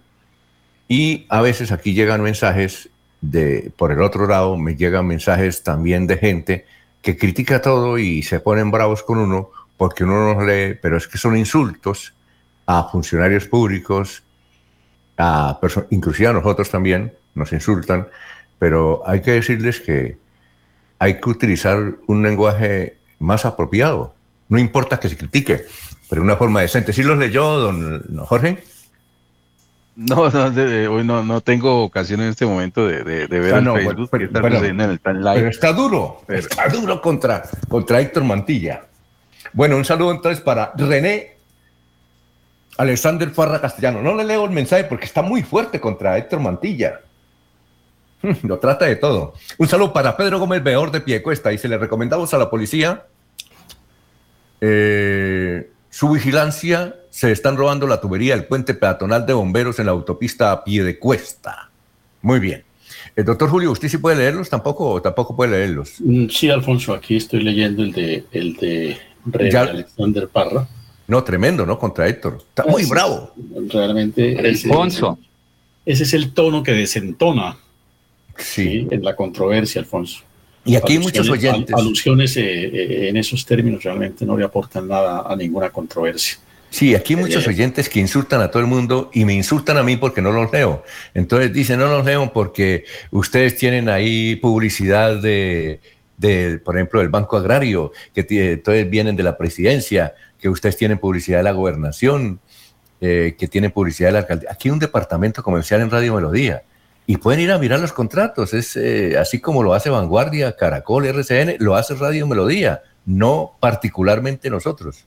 ¿sí? Y entonces eh, ellos creen y le dan y nos dan madera. Aquí a nadie nos han dicho no digan esto, Ah, pero sí tener respeto. Usted, doctor Julio, que es una persona muy prudente, sabe que eso es así, ¿no? Así es, Alfonso. Uno puede disentir de las personas, pero eso no abre el camino para, para el agravio, para el tratamiento eh, eh, con expresiones eh, que no se compadecen pues, con, Sí, con las perfecto. personas. ¿Qué iba a decir, Laurencio? Con Héctor, perdón un segundo, Sí, Alfonso, con Héctor. Mantilla, con Héctor Mantilla uno puede tener discrepancias, puede tener diferencias ideológicas, puede cuestionar algunas de sus ejecutorias como, como gobernante que fue de la municipalidad de Florida Blanca, pero, pero es una controversia que debe darse en esos términos, ¿no? Y siempre eh, en un ambiente eh, cordial y respetuoso. Sí, como, como las diferencias que tenían Álvaro Uribe y Horacio Serpa Uribe. Correcto. Eh, Álvaro Uribe decía, yo tengo una amistad con un hombre que no coincidimos en nada, en materia política, pero en nada es nada. Pero sí coincidimos en la forma de darle un buen ejemplo a los nietos. pero en serio, que el doctor Álvaro Uribe dijo, yo no coincido absolutamente en nada con el doctor Horacio Serpa Uribe, pero lo respeto tanto, lo, lo- lo estimo tanto, que cuando el doctor Horacio Serpa tuvo por ahí un incidente eh, cardíaco, creo que fue en- en- entre San Gil y qué, y un pueblito ahí cercano, el primero que le llamó a Horacio Serpa, y así lo confirmó Horacio Serpa, fue Álvaro Uribe. A decirle, ¿qué necesita? Eh, Álvaro Uribe no era presidente, era ya expresidente, pero dijo, ¿qué necesita? Estoy a sus órdenes. Y cuando estaban en el Senado, los dos se saludaban tremendamente. Pero decía, nosotros no coincidimos en nada, solamente coincidimos en, en la forma de tratar a los nietos, nada más. Eso decía Álvaro Uribe y Horacio Serpa lo confirmaba. ¿Y ¿Qué iba a decir, Laurencio? Son, son, son discordias de genética política, don Alfonso, ¿no? Sí, Porque Álvaro Uribe y Horacio Serpa, pues, fueron fraguados en, en la misma, eh, en la misma impronta de, de- del Partido Liberal y en este caso Héctor Mantilla y René Alexander, pues, también pertenecen a la impronta del Partido Conservador. Entonces son, son, son, ¿Usted son conoce a de René? programación ¿Usted conoce? genética. ¿Usted conoce a René? Jorge. No, sé que es un comentarista destacado dentro del timeline de, de- de Radio Melodía a través de- del, del Facebook Live. Eh, Sí. No, no lo, no lo distingo en realidad. Yo, yo, no lo, cono- yo lo conozco es por eh, los mensajes que llega, está muy bien informado de asuntos jurídicos, da opiniones, pero está muy duro contra Héctor Mantilla. ¿Qué iba a decir, Laurencio? Alfonso, es que cuando se hace de corazón y no de cabeza, pues el, el corazón le hace cometer grandes errores. No sé si el señor Alexander Parra fue que no le dieron un cargo en la alcaldía cuando Héctor Guillermo estuvo y por eso es la situación. Yo creo que él le ayudó a ser alcalde de Florida Blanca. Si no estoy mal, fue uno de los abanderados de la aspiración de Héctor Guillermo, era un gran defensor pero seguramente como no le dio un cargo que quería ser de pronto secretario de despacho, secretario del interior o bueno, cualquier cargo, pues tiene de todas maneras el perfil, dice que es abogado, titulado, no sé si tendrá alguna maestría, pero él lo hace de corazón y ahí estila ese centro democrático pura sangre que no es tanto también Alfonso que se critique a la gente. Obvio, el doctor Héctor Guillermo Mantilla, pues como ciudadano pudo haber cometido algunos errores, como alcalde, no haberlo atendido, no haberles dado lo que él quería en materia política o administrativa. Pero ahora eh, lo hace desde corazón, Alfonso. Ah, bueno. Y si uno habla de gente joven que sobresalga, pues hay que apoyar a la gente joven. Y se ve que no sé si él es de Puente Nacional. Señor. ¿Usted lo conoce? ¿A René sí lo conoce? Creo que él es de Puente Nacional, no sé si es del sur de Santander, pero a veces abusa mucho, Alfonso.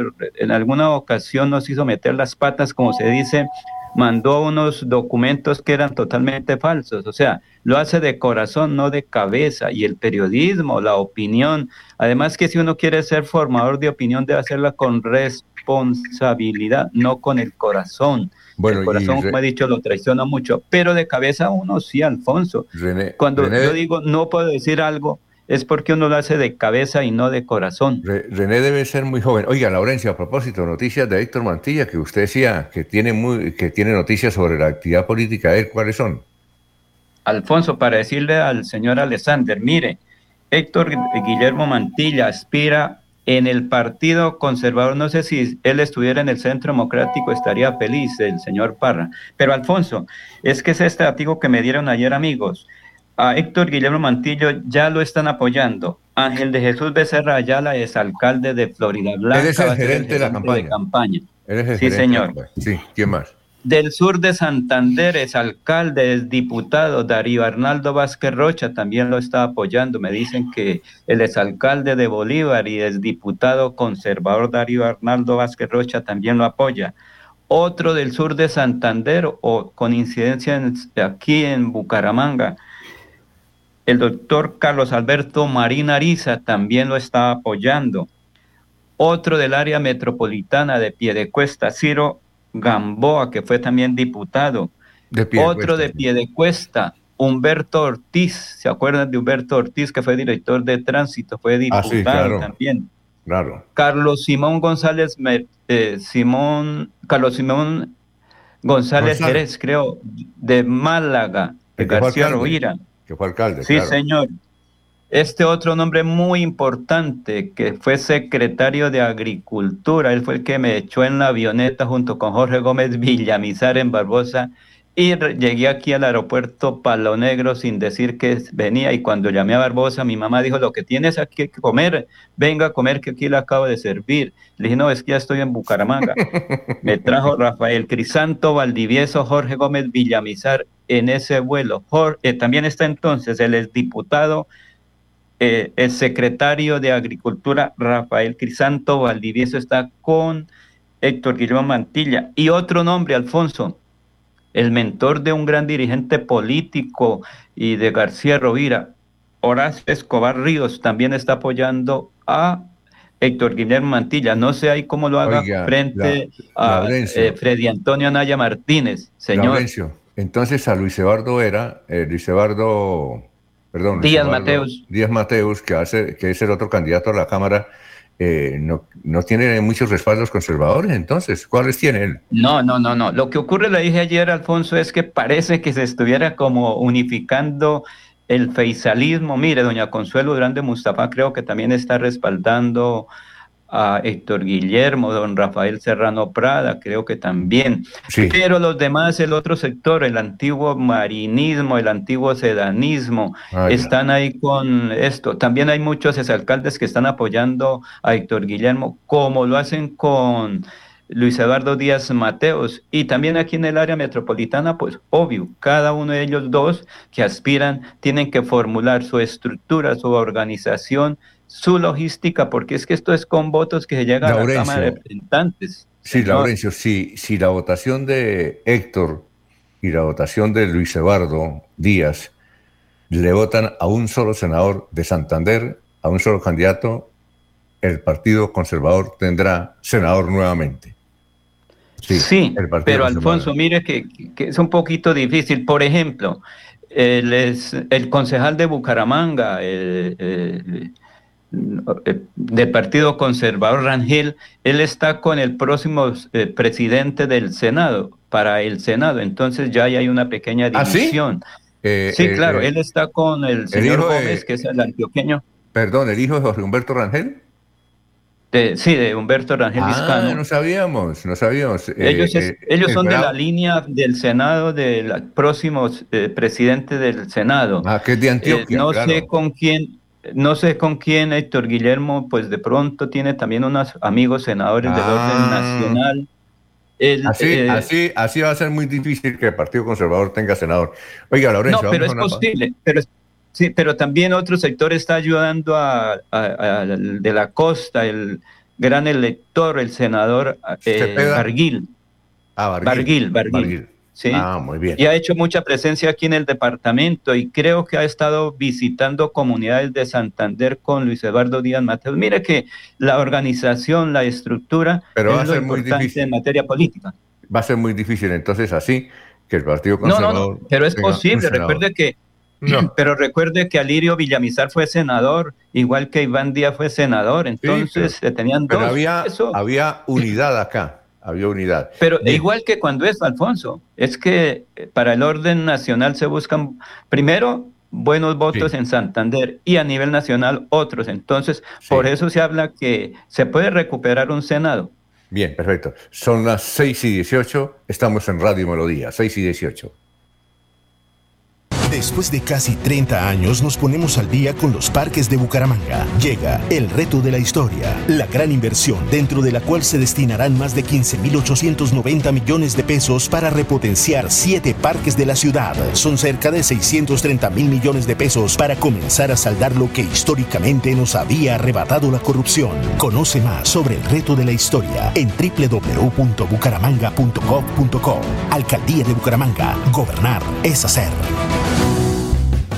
Abuelita, ¿me enseñas a tejer? Ay, tesoro, desde que me apareció artrosis y artritis, no volví a tejer. Mire, abuelita, te llevaré a IPS Cines, donde sé que tratarán tu artrosis y artritis. IPS Cines, especialistas en medicina biológica. En Bucaramanga, citas 643-6868, 643-6868. Vigilados para salud. Después de casi 30 años, nos ponemos al día con la malla vial de Bucaramanga. Llega el reto de la historia, la gran inversión dentro de la cual se destinarán 20 mil millones de pesos para recuperar la capa asfáltica en todas las comunas de la ciudad. Son cerca de 630 mil millones de pesos para comenzar a saldar lo que históricamente nos había arrebatado la corrupción. Conoce más sobre el reto de la historia en www.bucaramanga.gov.co. Alcaldía de Bucaramanga. Gobernar es hacer.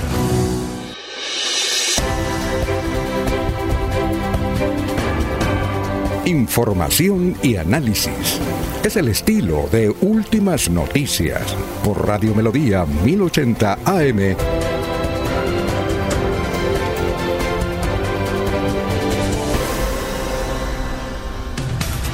Muy bien, vamos con los oyentes a las 6 y 20 desde Sindamanoy, Zapatoca. Nos escucha el científico Pedro Rodríguez. Pedro Rodríguez en Sindamanoy, Zapatoca, que está necesitando empleados. Vea usted, una oportunidad. Nos escribe, a ver, eh, ¿quién más? Eh, Ana Cano. Ajá. Buenos días, señores periodistas. El mejor candidato hoy en la Cámara es el doctor Héctor Mantilla. Apoyo total. Gilberto Ordóñez. Continúen con el noticiero del. Ah, continúen con el noticiero del político Mantilla. Déjelo atrás. No pierdan sintonía. Soy oyente en alto grado de madurez y crítico constructivo. Y Labores Campestre nos escribe, dice, una felicitación para el doctor Julio Enrique Avellaneda, que está de cumpleaños. Doctor Julio, no sabíamos que está de cumpleaños. Feliz cumpleaños, con razón no fue a nadar. No, Alfonso, muy amable, muchísimas gracias. Pues hoy me tocó a mí, siempre nos toca algún día del año, hoy me correspondió esa suerte. Mil Un día gracias. como hoy nació en Carcasí o en Bucaramanga. No, no, en Bucaramanga, Alfonso. Mil, mil- mil gracias a la vida. Pero de origen del el Cerrito, Alfonso, el Ah, por Cerrito. Por supuesto, mis Ah, el mayores, sí- Cerrito. mis mayores sí provienen de, Su padre del de- Cerrito. del Cerrito, que es para mí un pueblo, el pueblo de mis afectos, el pueblo de mis querencias, el Bueno. pueblo de mis cuitas, como diría José A. Morales. Muy bien, eh, creo que está como Laurencio eh, en eh, el escalón número 7. Bueno, felicitaciones, doctor Julio Enrique. Realmente amable. felicitaciones. Muy Usted amable, ha sido un, un triunfador en todo sentido, ¿no? En la parte académica, deportiva, funcionario y en la parte de salud es un triunfador también, ¿no? Pues hemos tenido contratiempos de salud que por fortuna hemos eh, superado eh, con, con éxito y con confianza en que la vida nos siga Oiga, sí. regalando muchos años más de, de existencia. No, friegue, entonces vendrán muchos saludos de sus... Usted tiene, usted debe tener muchísimos alumnos, ¿no? Porque cada vez que uno entrevista a alguien joven, abogado, dice un saludo para mi profesor Julio Enrique Avellaneda, debe tener muchísimos alumnos. Eh, gente que tal vez no conoce. Le voy a contar una anécdota. Víctor, eh, el que fue rector de las eh, unidades tecnológicas, era Víctor Raúl. Víctor Raúl Ca- Cas- Ca- Castro, Víctor Raúl Castro. Dijo, estaba tan cansado, dijo, eh, de muchas actividades aquí que le dije a mi esposa, vámonos, compre el pasaje y nos vamos los dos. Nos vamos para Europa. Entonces se fueron para Italia, porque tenía mucho estrés y eran las vacaciones. Allá donde no nos conoce nadie. Sí, porque él aquí, obviamente, en Bucaramanga salía y con tantos estudiantes, tantos amigos. Entonces cada uno hablaba con él, le pedía cosas, como suele suceder. Entonces, esto se fue para Italia con la esposa y dijo a la esposa, bueno, vamos a, ahí, ahí, ahí están vendiendo unos helados muy buenos, vamos a, eh, a, a comer helados. Ya sí que nadie nos esté viendo, somos aquí un cero a la izquierda, vamos, entonces entraron. Cuando iba entrando de pronto, el, el, que estaba atendiendo, profesor, venga, venga. Dijo, venga, venga, venga, venga. Dijo, no, no, no, no, no. Eso sí no la puedo creer. Eh, yo creo que a usted le sucede lo mismo, ¿no, profesor? Eh, pues Alfonso, 40 años de vida eh, académica docente, pues eh, le deja a uno eh, la, gran, eh, la gran suerte de tener muchísimos eh, eh, alumnos, exalumnos con quienes, eh, con algunos desarrolla eh, amistad, con otros pues mantiene el grado de conocimiento y, y- y muchos lo reconocen a uno como, como su profesor, porque pues es muy difícil Sí. tener en la mente los nombres de, de tantos alumnos a lo largo de, de tantos años, ¿no? Pero usted me hace recordar a propósito de la anécdota que refiere algo que también me contaba Carlos Uribe, el ex notario abogado que murió hace poco tiempo, ¿no? También viajó con su familia a Cancún en el propósito de, de descansar y de desconectarse pues de, de este medio local. Y me decía Carlos, me tomé unas cervezas y me dio por amanecer. Y, y feliz de que pues nadie me conocía. Y, y cuando iba entrando al hotel hacia las 5 o 6 de la mañana, sentí que me cogieron del brazo y me saludaron, me dijeron, hola Carlos, ¿cómo estás? Y volteo a mirar y era el doctor Alfonso Gómez Gómez, que estaba hospedado en el mismo hotel y que venía por allá de uno de sus viajes de Europa. No, tremendo. Bueno, Jorge, unas palabras para el doctor Julio Enrique Avellaneda. No, con la felicitación de todo, que todo cumpleañero merece en, su- en el día de su onomástico. Un abrazo muy cordial para el doctor Avellaneda y, y dejar en claro que, que los retiros del doctor Avellaneda no son a Europa ni a Italia, sino a Cómbita. Muy amable, Jorge, muchísimas gracias. Oiga. Se, disfr- se- se disfruta casi del mismo paisaje suizo, ¿no? Oiga, sí, eh, a, a- a Cómbita no por la cárcel, sino por, por, por Nairo Quintana. Por razones ciclísticas. Sí, oiga, eh, eh, ¿qué le pasa a Nairo? Eh, bueno, está bien en el premio montaña, pero, pero ¿usted cree que ya como que va de salida? Pues uno no, no- no sabría decirlo, Alfonso, con, con certeza si ya comenzó el proceso de declive, que es apenas natural en todo deportista, ¿no? Sí. Yo lo que creo es que Nairo es tal vez el único ciclista que corre solo, sin equipo, usted nunca lo ve acompañado, en lo- por lo menos en los momentos decisivos en que, en que la competencia exige que tenga un, un coequipero, ¿no? Eh, y me parece que ha sido objetivo. Yo creo que Nairo está disfrutando este tour tal vez como en ninguna otra oportunidad, porque corre libre, corre sin la presión de, de que tiene todo candidato a ganar el tour, ¿no? Por eso él dice voy a participar en las fugas, por eso mm, se, se- quitó un poco ese peso del favoritismo o de los mencionados a, a ganar el tour. Y, y eso le va a permitir seguramente, como él lo tiene en mente, ganar alguna etapa y, y correr con mayor tranquilidad, por lo menos eh, anímica, espiritual. Bueno. Y más allá, y más allá de, del entusiasmo que tenga para correr, creo que Nairo Quintana está libre ya de, de todo tipo de, exigencia por parte de quienes lo admiran, del Alfonso, el profesor doctor Avellaneda. Nairo ya ha hecho mucho, ya pasó a la historia del ciclismo, no solamente del, ciclismo colombiano, también del ciclismo mundial. Nairo puede hacer lo que quiera. Es que eh, Alfonso recordaba eh, Oscar Restrepo Pérez, uno de los grandes comentaristas del ciclismo mundial. Eh, tiene 47 victorias en los tours internacionales. Eso es un récord que difícilmente cualquier otro ciclista, por lo menos colombiano, podrá llegar a obtener así fácilmente o a corto plazo. ¿no? Eso es una marca eh, imborrable. Y, creo que hoy, si mal no estoy, eh, si corona el premio de montaña que está eh, fijado para la carrera de hoy, también bate uno de los grandes récords en todas esas competencias internacionales. Bueno, Laurencio, ¿qué decía? Alfonso, pues, señor, aquí estoy pendiente, ahí estamos en la cola escuchando. Pero Alfonso, el saludo para el doctor Julio Enrique Avellaneda. Es que él es un formador, primero, de muchos abogados, segundo, formador de opinión, que lo hace de cabeza, no de corazón, como muchos lo hacemos. Entonces, él es una persona muy integral, conforme a sus conocimientos, a su experiencia, y la está transmitiendo, Alfonso, que es lo más importante. Mire, cuando eh, él estuvo ahí un poquito eh, en su situación de enfermedad, la gente cómo lo extrañaba. Cuando se ausentó un tiempo, la gente lo reclamaba. Mire que casi hay hasta tutela para que volviera. El doctor Julio Enrique Avellaneda es una de las personas que se caracteriza por su don de gente, por estar pendiente de los demás. Y como alguien dijo, hasta se quita su conocimiento para transmitírselo a los demás. Es el caso personal que cuando Ana Julia requiere conocimiento de derecho, pues está también muy pendiente el doctor Julio Enrique. Felicitaciones. Y hay que correr un poquito más. Es que Alfonso y doctor Julio, una cosa es de Cómbita hasta Palo Blanco en Vélez, la subida que hace con frecuencia Nairo Quintana. Y otra cosa es Europa cuando está a cero grados, con lluvia, cuando está solo, cuando todos lo atacan porque ahí es un trabajo de todos contra todos. Y mire que hoy es posible que Nairo saque también su buen dote de escalador y esté hoy en la etapa del Tour de Francia, de lo que se está corriendo.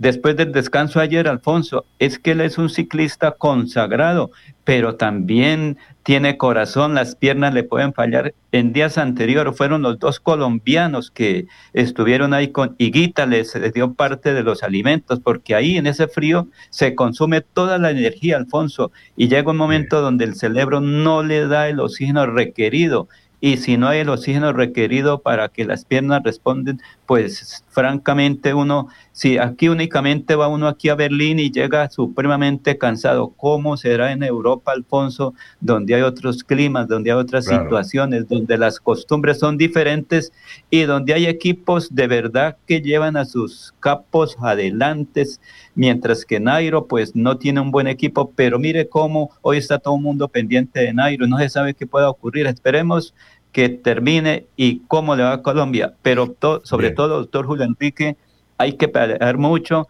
pero usted está nadando. Felicitaciones, es un cumpleaños. Y siga bien que la gente le agradece por su don de gente y por su amabilidad, doctor Julio Enrique. Bueno, doctor Julio, y tenemos muchos almuerzos pendientes, cumpleaños pendientes. Cuando termine la pandemia, nos va a tocar cada día ir a cumplir esos compromisos protocolarios, doctor Julio Enrique, de reuniones eh, para celebrarlo. Espero que se sienta bien, ¿no? Estaremos pendientes. Alfonso, déjeme reiterarles el, agradecimiento, a, por supuesto, a usted, a Jorge, a Laurencio, a quienes me han enviado eh, mensajes aquí vía, vía correo. Y agradecerles pues estas, estas eh, voces de, solidaridad, de satisfacción, de complacencia, de compañía. Eh, muchísimas gracias. Y hago mías aquí las palabras del expresidente Uribe. Pregunta siguiente, Alfonso, cambiamos. Ah, muy bien, eh, ya vienen los comerciales. 6 y 31, estamos en Melodía.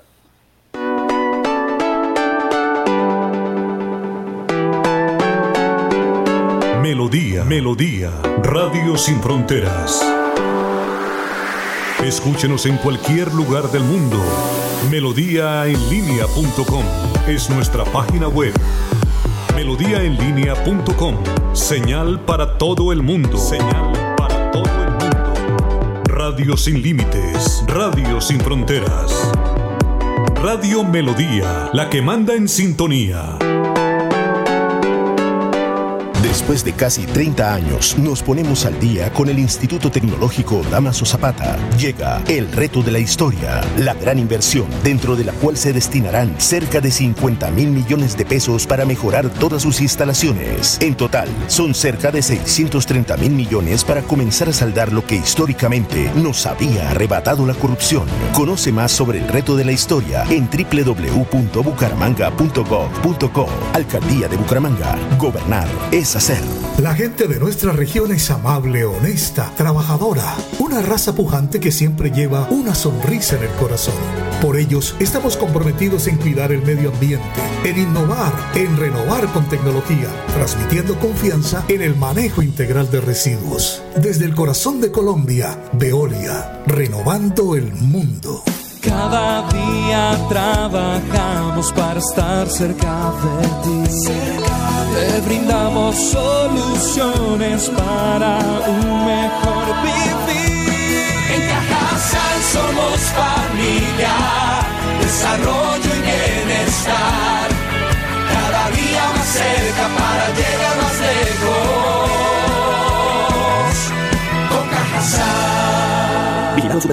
Santander Solidario. Generamos continuidad en educación superior con la entrega de incentivos económicos para los estratos 1 y 2, beneficiando a 17.105 estudiantes. Y becas Generación Diamante para la ruralidad y vulnerabilidad, favoreciendo a 2.598 estudiantes. La educación es nuestra prioridad. Gobernación de Santander. Siempre Santander. La radio es vida. La radio es optimismo y esperanza. La radio fue primero.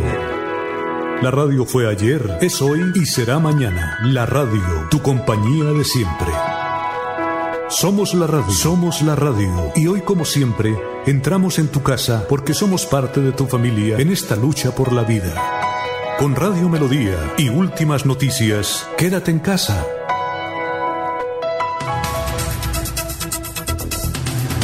Muy bien, son las 6 y 35. Los oyentes, eh, Libardo Romero Solano dice: el mejor candidato es mi amigo Cleomedes Bello. Eh, Maribel Cáceres, doctora Avellaneda, feliz cumpleaños y mil bendiciones hoy y siempre. Noticia, Jorge, a esta hora. Don Alfonso, desde la semana pasada la comunidad de Bucaramanga está esperando las vacunas de Pfizer para aplicarse por primera vez. Sin embargo, no han tenido éxito en ninguno de los 30 puestos de vacunación intramurales y extramurales que hay en la ciudad. Esto se debe, según el secretario de Salud, a que desde hace días se escasea el biológico para primera dosis en Bucaramanga.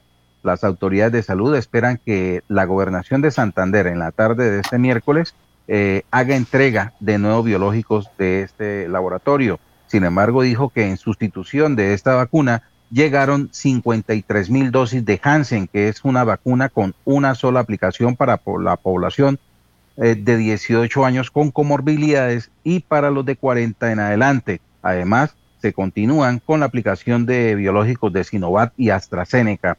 En esta misma situación eh, se presenta en todas las ciudades del área metropolitana de Bucaramanga, donde no tienen dosis de Pfizer para primera aplicación.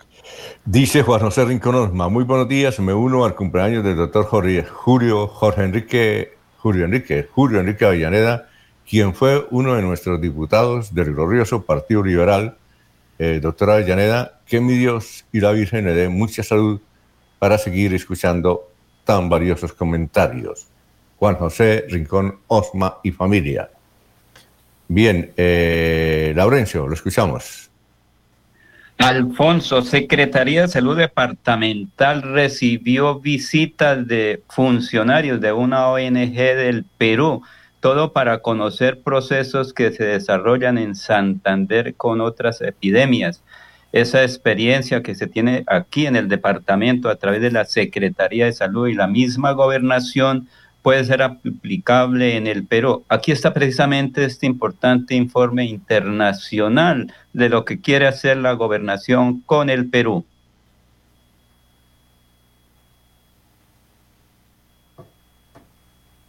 Seis y treinta y siete. Tuvimos una visita, es la organización Socios en Salud del país de Perú, los cuales están en Colombia queriendo fortalecer lo que es la red comunitaria.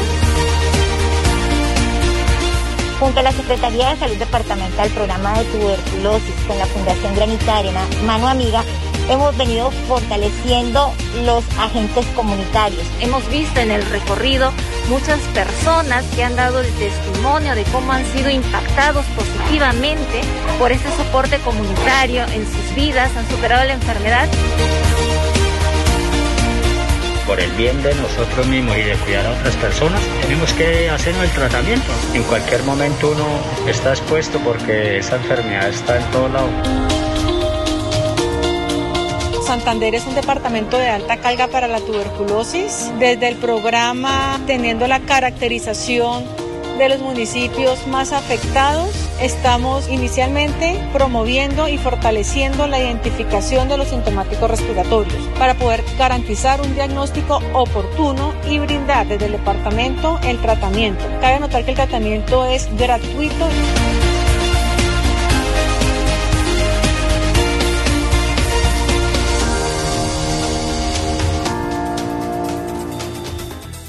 Muy bien. Eh, nos escribe, bueno, antes eh, vamos a presentar a un funcionario de la clínica Chicamocha. Eh, creo que, me parece que es el gerente, el doctor Osvaldo Mateus, pero vamos a presentarlo porque es un video que de la clínica Chicamocha grabaron justamente una hora antes de que muriera Orlando Cancelado. Orlando Cancelado hizo unas denuncias en Facebook donde decía que en la clínica Chicamocha lo estaban atendiendo mal, que no había agua y además, obviamente, certificaba que y firmó un documento para que no lo sometieran a uso, a, la UCI y no lo intubaran. Pero, y decía que era muy mala la atención de la clínica Chicamocha, precisamente porque no tenía agua. Aquí hay un, una versión de un funcionario de la clínica Chicamocha aclarando esa situación. Vamos a ver, Anulfo, si la podemos eh, pasar de lo que realmente fue la estadía de unos días de Orlando Cancelado en la clínica Chicamocha. Señor Orlando Cancelado es un usuario de 73 años que acude a la clínica Chicamocha el 29 de junio por sintomatología respiratoria muy típica de COVID-19 se procedió a realizar un tag de toras que muestra infiltrados en vídeo esmerilado típicos de COVID. Ante ello se toma la prueba de hisopado para COVID y se procede a dar la orden de hospitalización en aislamiento. Se traslada el día 30 a la sede Conucos a habitación individual, pero continúa deteriorándose su función respiratoria y no toleró con cánula de oxígeno, teniendo que pasarse a máscara de no reinhalación para colocar 15 litros por minuto. El paciente no tolera la máscara de no reinhalación, se la quita constantemente a pesar de explicársele. Por ello se le informa al hijo que es médico internista, pero a pesar de que él también le habla, el paciente no lo acepta. Sigue su deterioro progresivo y en la noche del primero hay necesidad de colocarle el sistema de Jackson Rees para mejorar su oxigenación, lo cual no fue suficiente y requería ser trasladado a unidad de cuidado intensivo para intubación. El paciente se niega a trasladar a unidad de cuidado intensivo, se niega que le realicen intubación y firma el disentimiento. Se procede a llamar nuevamente al hijo, que es médico internista, y se le explica y el hijo está de acuerdo con la decisión tomada por el padre. Ante ello, se les explica que lo más probable es que el paciente va a terminar en un desenlace fatal da su compromiso pulmonar y da la obesidad que posee porque es un paciente de más de 120 kilos. Adicionalmente, por su peso y su requerimiento de oxígeno, no podía ser trasladado al baño Por esa razón fue que se le planteó que se le colocaba un pato y un P5 para que hiciera sus necesidades en la cama y no tener que retirar el oxígeno. Pero el paciente no lo acepta y se molesta porque cree que es que no hay agua y que no se puede trasladar al baño ante esta situación. Se le lleva para el aseo eh, de su boca agua y un platón para que pueda lavarse la boca, pero no lo acepta. El paciente sigue desmejorando y al día de hoy el paciente se encuentra en muy malas condiciones generales, está ya con alteraciones de la conciencia y desafortunadamente el pronóstico es muy malo a corto plazo. Ese fue grabado una hora antes, ayer, de que se conociera si a las 8 o 9 de la mañana la muerte de Orlando Cancelado. Son las 6 y 42. Oye, doctor Julio, doctor Julio. Sí, Alfonso. Sí, sí, lo oigo. Eh, eh, los partidos políticos en Colombia no tienen diferencias, es decir, en, el, en los liberales, conservadores, centro democrático, hay gente eh, corrupta, pero hay gente buena. En los partidos de la oposición hay gente corrupta y hay gente buena. Y, y, los males que tiene la democracia se siguen llevando. Mire este caso. Roy Barreras, que antes era del Centro Democrático, ahora es de Petro, él va a la presidencia de la República, o está de precandidato, pero eh, colocó a su esposa, que va a ser la candidata, al Senado de la República para que represente los votos. Se llama Gloria Ari Zabaleta, de Cali. ¿Cómo le parece esa situación? Sí, esas son las prácticas que le han hecho mucho daño a la democracia nuestra, ¿no, Alfonso? Sí, sí, sí. Han hecho de la, de la actividad política un acto de nepotismo siempre con la pretensión de conservar un feudo de carácter electoral para obtener los beneficios que de ahí pueden eh, derivarse en el plano personal. Eso, eso realmente, a mi juicio, no le, no, le hace un bien a la democracia nuestra. Oye, y, otra cosa curiosa, eh, la oposición critica a, a, los de la derecha por ser nepotista, pero también en la oposición hay gente con nepotismo. Gustavo Petro tiene a su hijo en la asamblea. Su primera esposa, que es aquí de la ciudad de Bucaramanga, ella va a ser candidata al Senado de, de, su partido, ¿no? Eh, ¿Cómo le parece? Ah? Pero mira, Alfonso, hay, que hacer la siguiente precisión, ¿no? Eh, eh, generalmente los hijos continúan, digamos, en buena parte la actividad de sus padres, ¿no? Los, eh, médicos, los hijos médicos, los hijos de médicos pues optan por estudiar medicina, los hijos de abogados optan por estudiar abogacía, en fin, eso se va perpetuando, los hijos de ganaderos continúan con la eh, tradición ganadera, se van, se van como prolongando, digamos, eh, en ese sentido las distintas actividades. Los hijos de los políticos pues también terminan inclinados hacia la actividad de sus padres, hacia la actividad política. Eso en principio no está mal. ¿no? Lo, que, lo que nos parece un poco censurable es que la condición de poder termina imponiendo ese nombre por sobre otros que a lo mejor con mayores logros, con mayores merecimientos, con mayores reconocimientos, con mayor potencial político, si se quiere, pudiesen perfectamente ocupar esos espacios. Eso es lo censurable. Que como yo tengo el poder, entonces yo impongo el nombre de mi hijo, de mi hermano, de mi esposa. Y eso, pues, hay, en esa medida es que decimos que no es saludable para la democracia. Por ejemplo, el hijo de Roy Barrera es secretario, en, creo que es de salud en Cali en el gobierno de, de Ospina. Y su esposa, eh, eh, Roy Barrera, este es el segundo matrimonio, creo que lleva 10 años de casados, y en esos 10 años eh, su esposa ha ocupado cargos públicos interesantes. Por ejemplo, un alto cargo en la fiscalía. fue la gerente de Caprecón, subdirectora de Caprecón. es decir, los 10 años eh, que llevan de matrimonio, ella ha ostentado cargos en el sector oficial. No, increíble. Muy bien. ¿Sí? Una, aclaración pequeña. Eh, Roy Barreras nunca ha, militado en el Centro Democrático. Eh, llegó a, apoyando al uribismo desde el partido de la U, donde dos veces fue elegido como senador y ahora pues presentó su renuncia a ese partido y anda por otras toldas.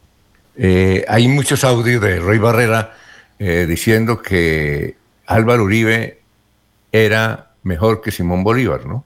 Por ahí hay audios de él. Claro, no, en los comienzos del, en los comienzos del uribismo, eh, eh, Roy Barrera se mostró como, como más papista que el Papa, ¿no? Era un ferviente uribista, era un ferviente uribista y en algún momento logra tener hasta cierto eh, confianza para el expresidente Uribe, ¿no? Y, eso, eso le permite ganar un protagonismo en la política en ese momento. Después, cuando se crea ya el partido de la U, pues obviamente eh, ingresa formalmente a ese, a ese partido en el que creo que permaneció hasta hace relativamente poco tiempo.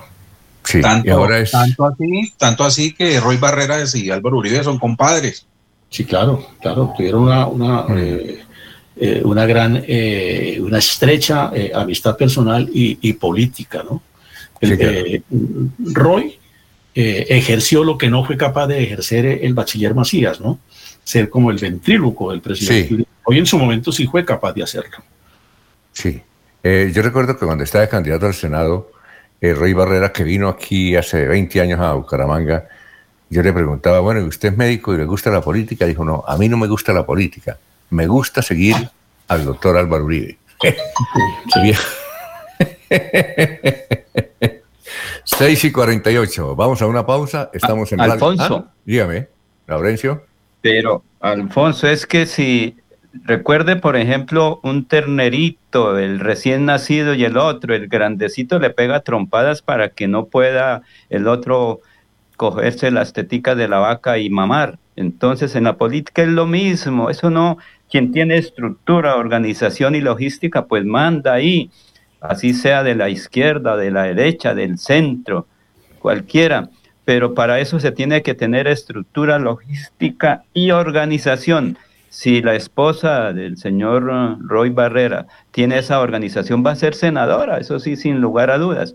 Pero si no tiene esa estructura, pues difícilmente le queda para salir al Senado, porque de todas maneras vienen pesos pesados en la campaña política al Senado. Entonces hay que esperar porque mucha gente aquí en Santander aspira, ya son senadores, son representantes, son gobernadores en la sombra, pero no tienen sino por ahí el voto de él a duras penas porque la esposa no vota por ellos. Muy bien, son las 6 y 49, estamos en Radio Melodía. Después de casi 30 años nos ponemos al día con los parques de Bucaramanga. Llega el reto de la historia, la gran inversión dentro de la cual se destinarán más de 15.890 millones de pesos para repotenciar siete parques de la ciudad. Son cerca de 630 mil millones de pesos para comenzar a saldar lo que históricamente nos había arrebatado la corrupción. Conoce más sobre el reto de la historia en www.bucaramanga.gov.co. Alcaldía de Bucaramanga. Gobernar es hacer. Abuelita, ¿me enseñas a tejer? Ay, tesoro, desde que me apareció artrosis y artritis, no volví a tejer. Mire, abuelita, te llevaré a IPS Cines, donde sé que tratarán tu artrosis y artritis. IPS Cines, especialistas en medicina biológica. En Bucaramanga, citas 643-6868, 643-6868. Vigilados para salud. Santander Solidario. Generamos continuidad en educación superior con la entrega de incentivos económicos para los estratos 1 y 2, beneficiando a 17.105 estudiantes, y becas Generación Diamante para la ruralidad y vulnerabilidad, favoreciendo a 2.598 estudiantes. La educación es nuestra prioridad. Gobernación de Santander, siempre Santander. Después de casi 30 años, nos ponemos al día con la malla vial de Bucaramanga. Llega el reto de la historia, la gran inversión dentro de la cual se destinarán 20 mil millones de pesos para recuperar la capa asfáltica en todas las comunas de la ciudad. Son cerca de 630 mil millones de pesos para comenzar a saldar lo que históricamente nos había arrebatado la corrupción. Conoce más sobre el reto de la historia en www.bucaramanga.gov.co. Alcaldía de Bucaramanga. Gobernar es hacer.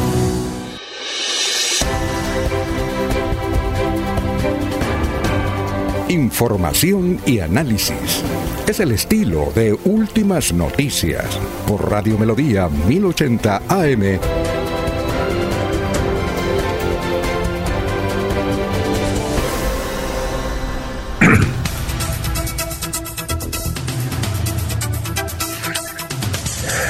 Escribe Miguel Ángel Pinto, senador de la República, presidente de la Comisión Primera. Día histórico.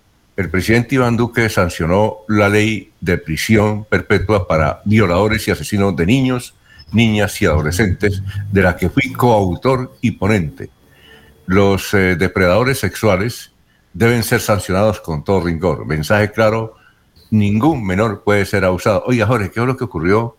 Fue en la presentación de esta ley que alguien se desmayó y que el presidente y todos los ministros, los que están ahí en la tribuna, bajaron a auxiliar, pero no supimos de quién se trata. ¿Usted supo de quién se trata? Sí, don Alfonso, se trata de una mujer que hacía los oficios como maestro de ceremonia durante el acto de sanción de esta ley conocida como la ley Gilma Jiménez. Sí. Eh, cuando estaba durante el discurso del señor presidente, eh, la joven se desmayó y obviamente pues eh, corrieron a auxiliarla, entre ellos el mismo presidente quien, quien, quien, quien se impresionó de, de, ver la manera como ella cayó al suelo. Eh, por fortuna, mmm, sin mayores complicaciones, eh, ya la, la, joven se, se recuperó y hoy pues es al parecer la, lo que está por confirmar es si ese desmayo es producto de un embarazo. Y, y era, eh, eh, pero uh, luego apareció otra joven. ¿Era, era la misma o, o no, era no, otra? No, no, En primera instancia, la, la, es que no, no, ha confirmado el nombre de, de, de, mm. de la persona, de, la joven mujer que, que, hacía en primera instancia el oficio como maestro de ceremonia, vestía una chaqueta roja, ¿sí? Eh, Sí. En, en un comienzo, y ya en el, luego el incidente, pues ya aparece una nueva funcionaria de Casa de Nariño, eh, asumiendo, pues, eh, tomando nuevamente eh, el, el, desarrollo del programa en el acto de sanción de esta ley. Sí, eh, vamos a presentar a la directora del Bienestar Familiar Nacional, que es la doctora Lina María Arbeláez. Ella va a explicar qué significa estar ahí eh, para el país, para el desarrollo humano. Y desde luego era una ley que hacía, ¿qué? 15 años estaban tratando de sacarla, sacarla, sacarla, sacarla, sacarla, hasta lo que logró ayer tanto que el presidente Duque eh, hizo el lanzamiento oficial. Así es que eh, vamos a presentar a la joven directora del Bienestar Familiar explicando en cortas palabras el significado de esta ley que fue sancionada ayer sobre el abuso a menores, adolescentes y niños. El presidente ha sancionado la ley que reglamenta la prisión perpetua para violadores y asesinos de niños, niñas y adolescentes en Colombia. Sin lugar a dudas, este es un gran avance, un gran avance en materia del jus punendi de nuestro Estado, de las leyes que buscan proteger y garantizar los derechos de la niñez. Sabemos que esta ley tiene que ser complementaria, complementaria a accionarios de política pública, programas y proyectos que giren en torno al cambio de normas y valores en toda nuestra sociedad para que entendamos que la niñez es realmente sagrada, que el artículo 44 de la Constitución Política no es un adorno y que no podemos seguir hiriendo a los niños, niñas, adolescentes de Colombia, quienes son el presente y el futuro de nuestro país. Tenemos que eliminar de las estadísticas de nuestro país, por ejemplo, los más de 27 mil procesos administrativos de restablecimiento de derechos que salieron por temas de violencia hacia niños, niñas y adolescentes el año pasado, de los cuales más de 14 mil fueron por violencia sexual. Esto no solo es inaceptable, inadmisible, es reprochable y tenemos que como sociedad condenarlo y ser conscientes que debemos transformar esas normas y valores que han naturalizado la vulneración del derecho a la niñez. Muy bien. Eh, doctor Julio. doctor Julio. Sí, Alfonso. Mire, eh, sobre esta ley de cadena perpetua, eh, Álvaro Gómez Hurtado solía decir que el delito en Colombia no tanto se enfrenta con leyes, sino con más educación. E inclusive eh, él señalaba que a la constitución no hay que cambiarla, eh, porque más que una constitución y normas y leyes, lo que se debe es tratar de educar para que el comportamiento humano eh, sea mejor. Y cuando, y él decía, un país que tiene una constitución tan grande como la de Colombia, es un país de muchas dificultades. Observen ustedes que los países, y daba ejemplos, que tienen constituciones corticas son países supremamente desarrollados eh, en el aspecto del cumplimiento del deber. ¿Cuál es su opinión al respecto? Eh, sí, Alfonso, eso es un tema, y a propósito del tema, eh, con ocasión de los 30 años de la Constitución del 91, se, se, ha debatido, entre otros aspectos, este, ¿no? De que no hay necesidad de cambiar la Constitución, sino de implementarla, de que haya realmente un compromiso de desarrollar eh, algunos de sus textos que han permanecido como, como letra muerta, que no han tenido la, la, eficacia con que soñó el constituyente del 91 y que por eso pues no hay necesidad de cambiar la, la constitución, ¿no? Entonces, eh, eh, en esa opinión con el doctor Álvaro Gómez coincide buena parte de la, de la opinión eh, pública o política del, del país. Ahora, respecto de la suerte jurídica de la ley que sancionó ayer el presidente de la República, pues todavía hay que esperar la decisión final, ¿no? Que es el juicio de constitucionalidad que debe adelantar la, la Corte al tenor del artículo 241 de la Carta Suprema. Y ahí es donde se considera, porque hay argumentos muy serios, argumentos muy, muy de fondo, de que esa, esa ley hasta ahí va a llegar. Es decir, la Corte la va a declarar eh, inconstitucional, por consiguiente inexequible, y, y, va a morir probablemente esa ley. Es la, la opinión, aclaro, participo de, ese, de esa opinión, de que esa ley es violatoria de preceptos constitucionales, entre otras cosas porque no implicó únicamente la modificación del artículo 34, Alfonso, sino que habría que variar un conjunto o modificar un conjunto de disposiciones y de principios sobre las cuales está fundamentada la, la constitución del, del 91, ¿no? Y por supuesto porque puede terminar, como en efecto lo creemos, eh, desconociendo compromisos internacionales del Estado colombiano, eh, tratados, instrumentos internacionales a los que está obligado Colombia, que en alguna medida eh, establecen eh, la imposibilidad de establecer penas eh, de carácter eh, perpetuo. Y hay muchos otros argumentos, Alfonso. ¿Usted con, cree el doctor, que sí? con el doctor eh, Pinto, Miguel Ángel Pinto, tuvimos ocasión hace unos meses de, de controvertir este tema a propósito de una eh, conferencia que sobre el particular organizó la Corporación Universitaria Remington a nivel nacional. Ujú.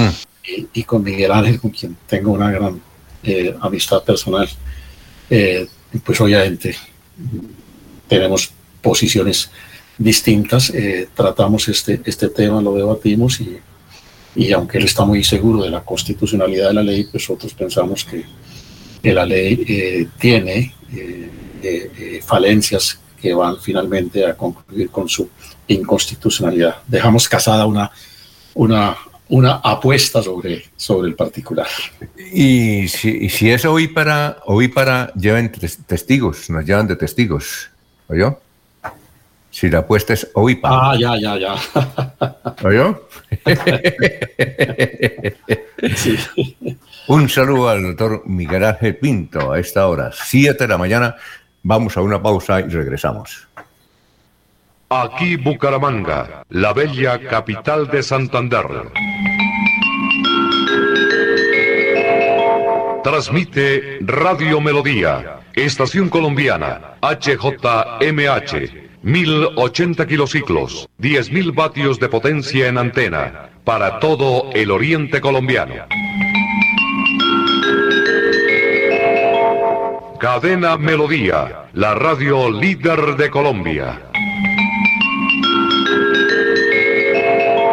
Santander Solidario. Generamos continuidad en educación superior con la entrega de incentivos económicos para los estratos 1 y 2, beneficiando a 17.105 estudiantes, y becas Generación Diamante para la ruralidad y vulnerabilidad, favoreciendo a 2.598 estudiantes. La educación es nuestra prioridad. Gobernación de Santander, siempre Santander.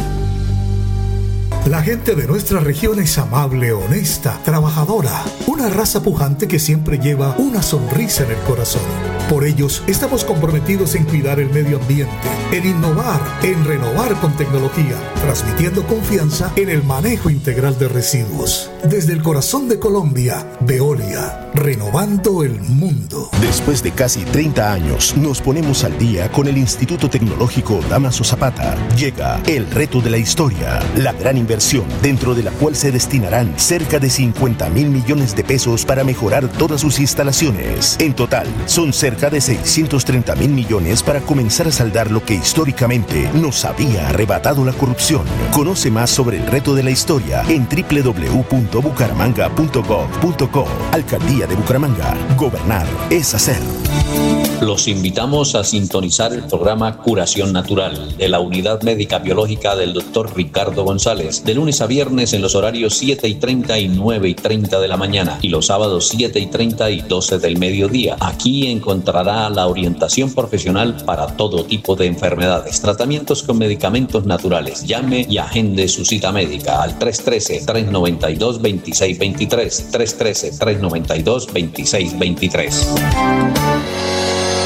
Los problemas del colon inflamado son bastante comunes en los colombianos, hombres y mujeres, siendo una dolencia de difícil tratamiento. La terapéutica natural Araltela ha encontrado a través de los años de investigación un producto que ha demostrado ser útil en el tratamiento del colon. Tome el Araltel Mevis por cuatro meses de manera constante y note usted mismo los resultados. Si ya estás en casa cuidando tu salud y la de los tuyos, no olvides que puedes tener los productos naturales Araltel a través del servicio a domicilio en tu ciudad. Comunícate en Bucaramanga al celular 315-447-1995. Recuerda, 315-447-1995. 1995. Tienda Naturista, tu vida y naturaleza en Bucaramanga. Santander Solidario. Generamos continuidad en educación superior con la entrega de incentivos económicos para los estratos 1 y 2, beneficiando a 17.105 estudiantes. Y becas Generación Diamante para la ruralidad y vulnerabilidad, favoreciendo a 2.598 estudiantes. La educación es nuestra prioridad. Gobernación de Santander. Siempre Santander. Quédate en casa. casa. Disfruta, vive, comparte, ama, aprende, juega, escucha, goza, lee, saluda, regala, responde, comprende, perdona, canta, supérate, felicita, encuentra, apoya, cree, agradece, enamórate, mejórate, trabaja, ríe, ayuda, quiere. Por ti, por tu familia, por todos, quédate en casa. Melodía, contigo en casa. Melodía, melodía. En noticias. La que manda en sintonía. Son las 7 de la mañana, 4 minutos. El Papa Francisco reapareció en Twitter y dice, estoy conmovido por los numerosos mensajes y el afecto recibido en estos días. Agradezco a todos su cercanía y oración. Los oyentes, Julián Quiroga, desde Ipiales, desde Ipiales. Saludos a mi profesor Julio Enrique Avellaneda, Julián Quiroga. Germán Orarte, hay que respaldar a los muchachos del fútbol colombiano. Dejaron la camiseta en la cancha. Juliana, para enfrentar a los violadores, la mejor forma es tener buenos hogares. Y los hogares se forman empezando por buenas costumbres y un buen noviazgo. Jorge, noticias, son las 7 de la mañana, 5 minutos. Don Alfonso, beneficiarios del programa Familias en Acción de Sabana de Torres reclaman cumplimiento en el pago del subsidio. Desde primeras horas de la jornada de ayer martes hacen largas filas en el Banco Agrario sin que nadie les informe aún por qué no han cancelado aún el incentivo. El banco no da ninguna información y el enlace municipal de Familias en Acción tampoco quiere dar una respuesta, manifestaron algunas de las personas. Según el anuncio del Departamento para la Prosperidad Social, los pagos incentivan que los pagos incentivan este desde el martes 6 de julio y van hasta el lunes 26 de julio. Muy bien, nos escriben también, dice, la señal de la emisora de internet se cayó. Ah, bueno, hay que, hay que ponerle cuidado al asunto. Don Laurencio, noticias. Alfonso, Claudia Gutiérrez es la organizadora de los mercados campesinos de los sábados en la calle de los estudiantes. Pues allí va gente precisamente aquí de la vereda La Aguada, de otros sectores de Lebrija, de Cepitá, de Berlín, en Tona, de Girón, del área metropolitana y particularmente de Bucaramanga es que hoy tiene reunión con la Secretaría del Interior por espacio público, porque algunas personas han criticado este mercado donde los campesinos hasta de San Vicente traen sus cosechas para vender a buenos precios y productos eh, de buena calidad. Precisamente aquí está Claudia Gutiérrez, que es una de las organizadoras, su concepto frente a los mercados de la calle de los estudiantes en Bucaramanga.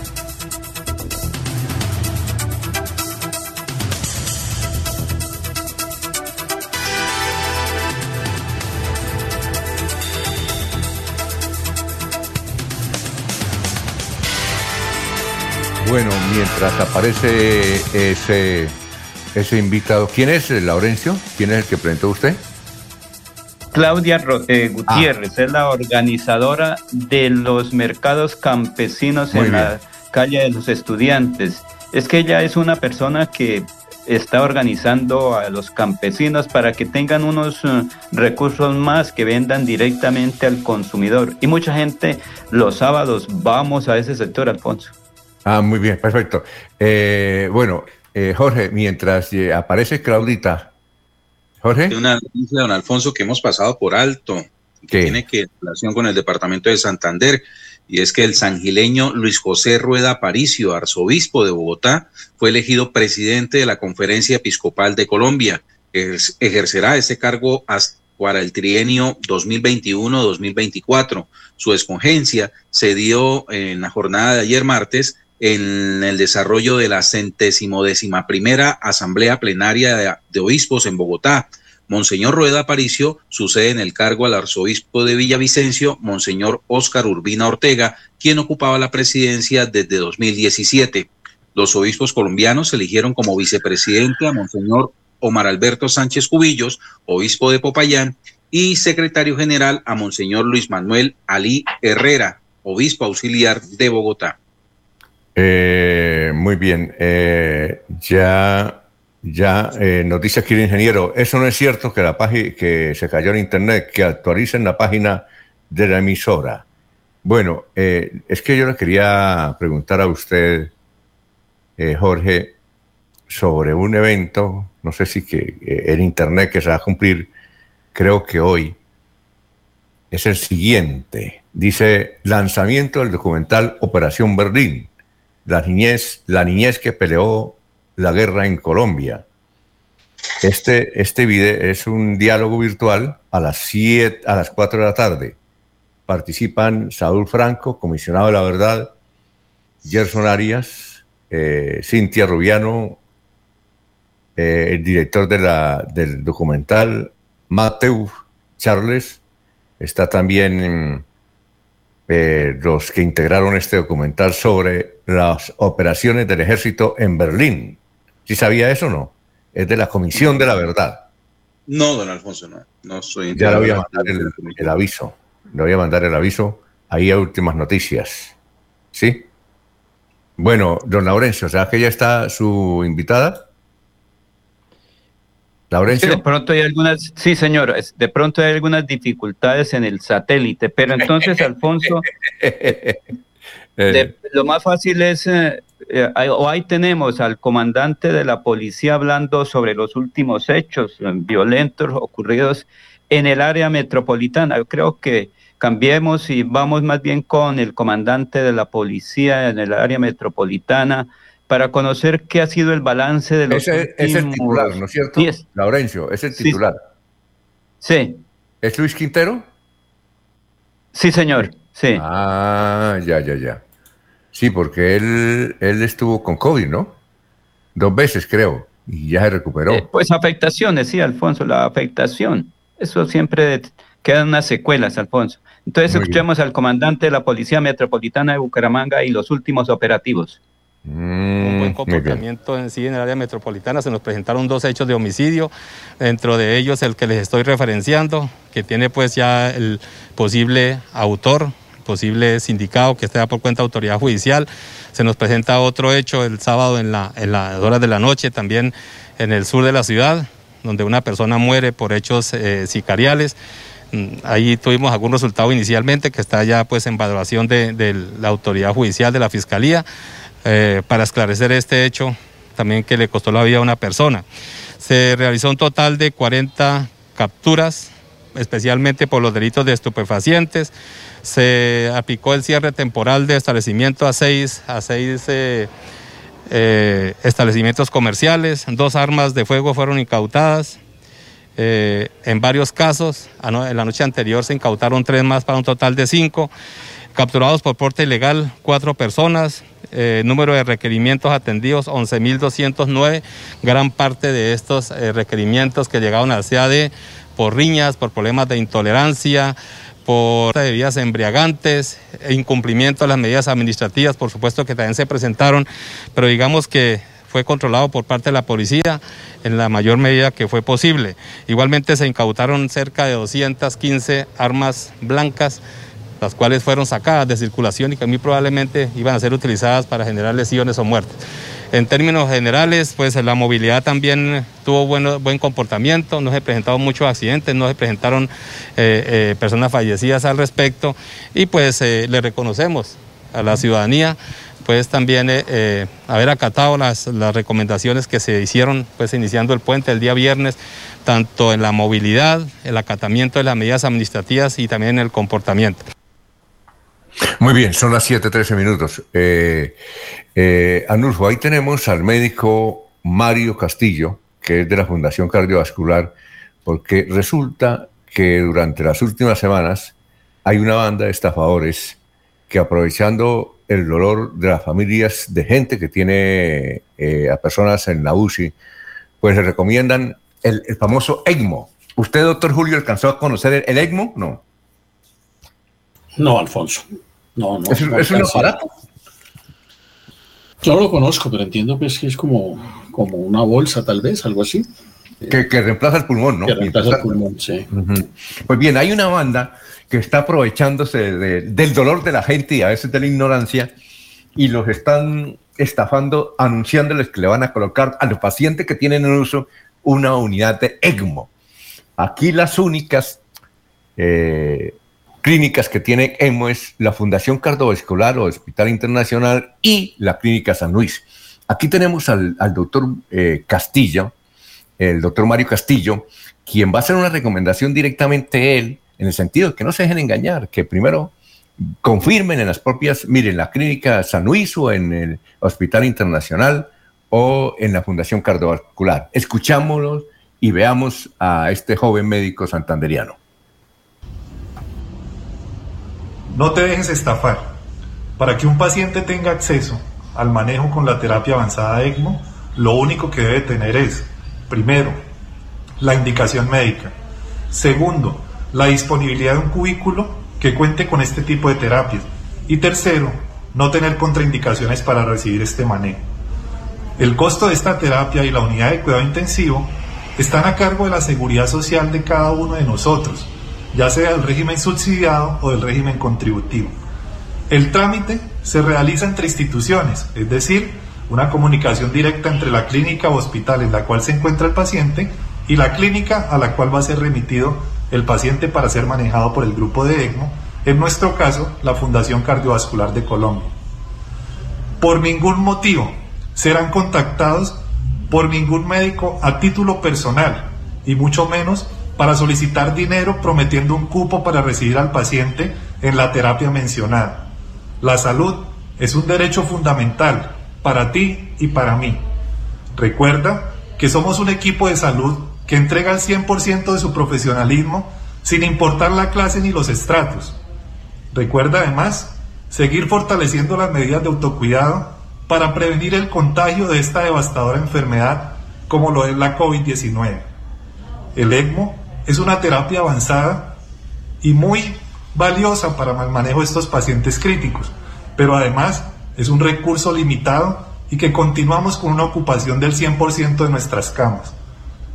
Cuídate y ayúdanos a cuidar a los demás. Un abrazo.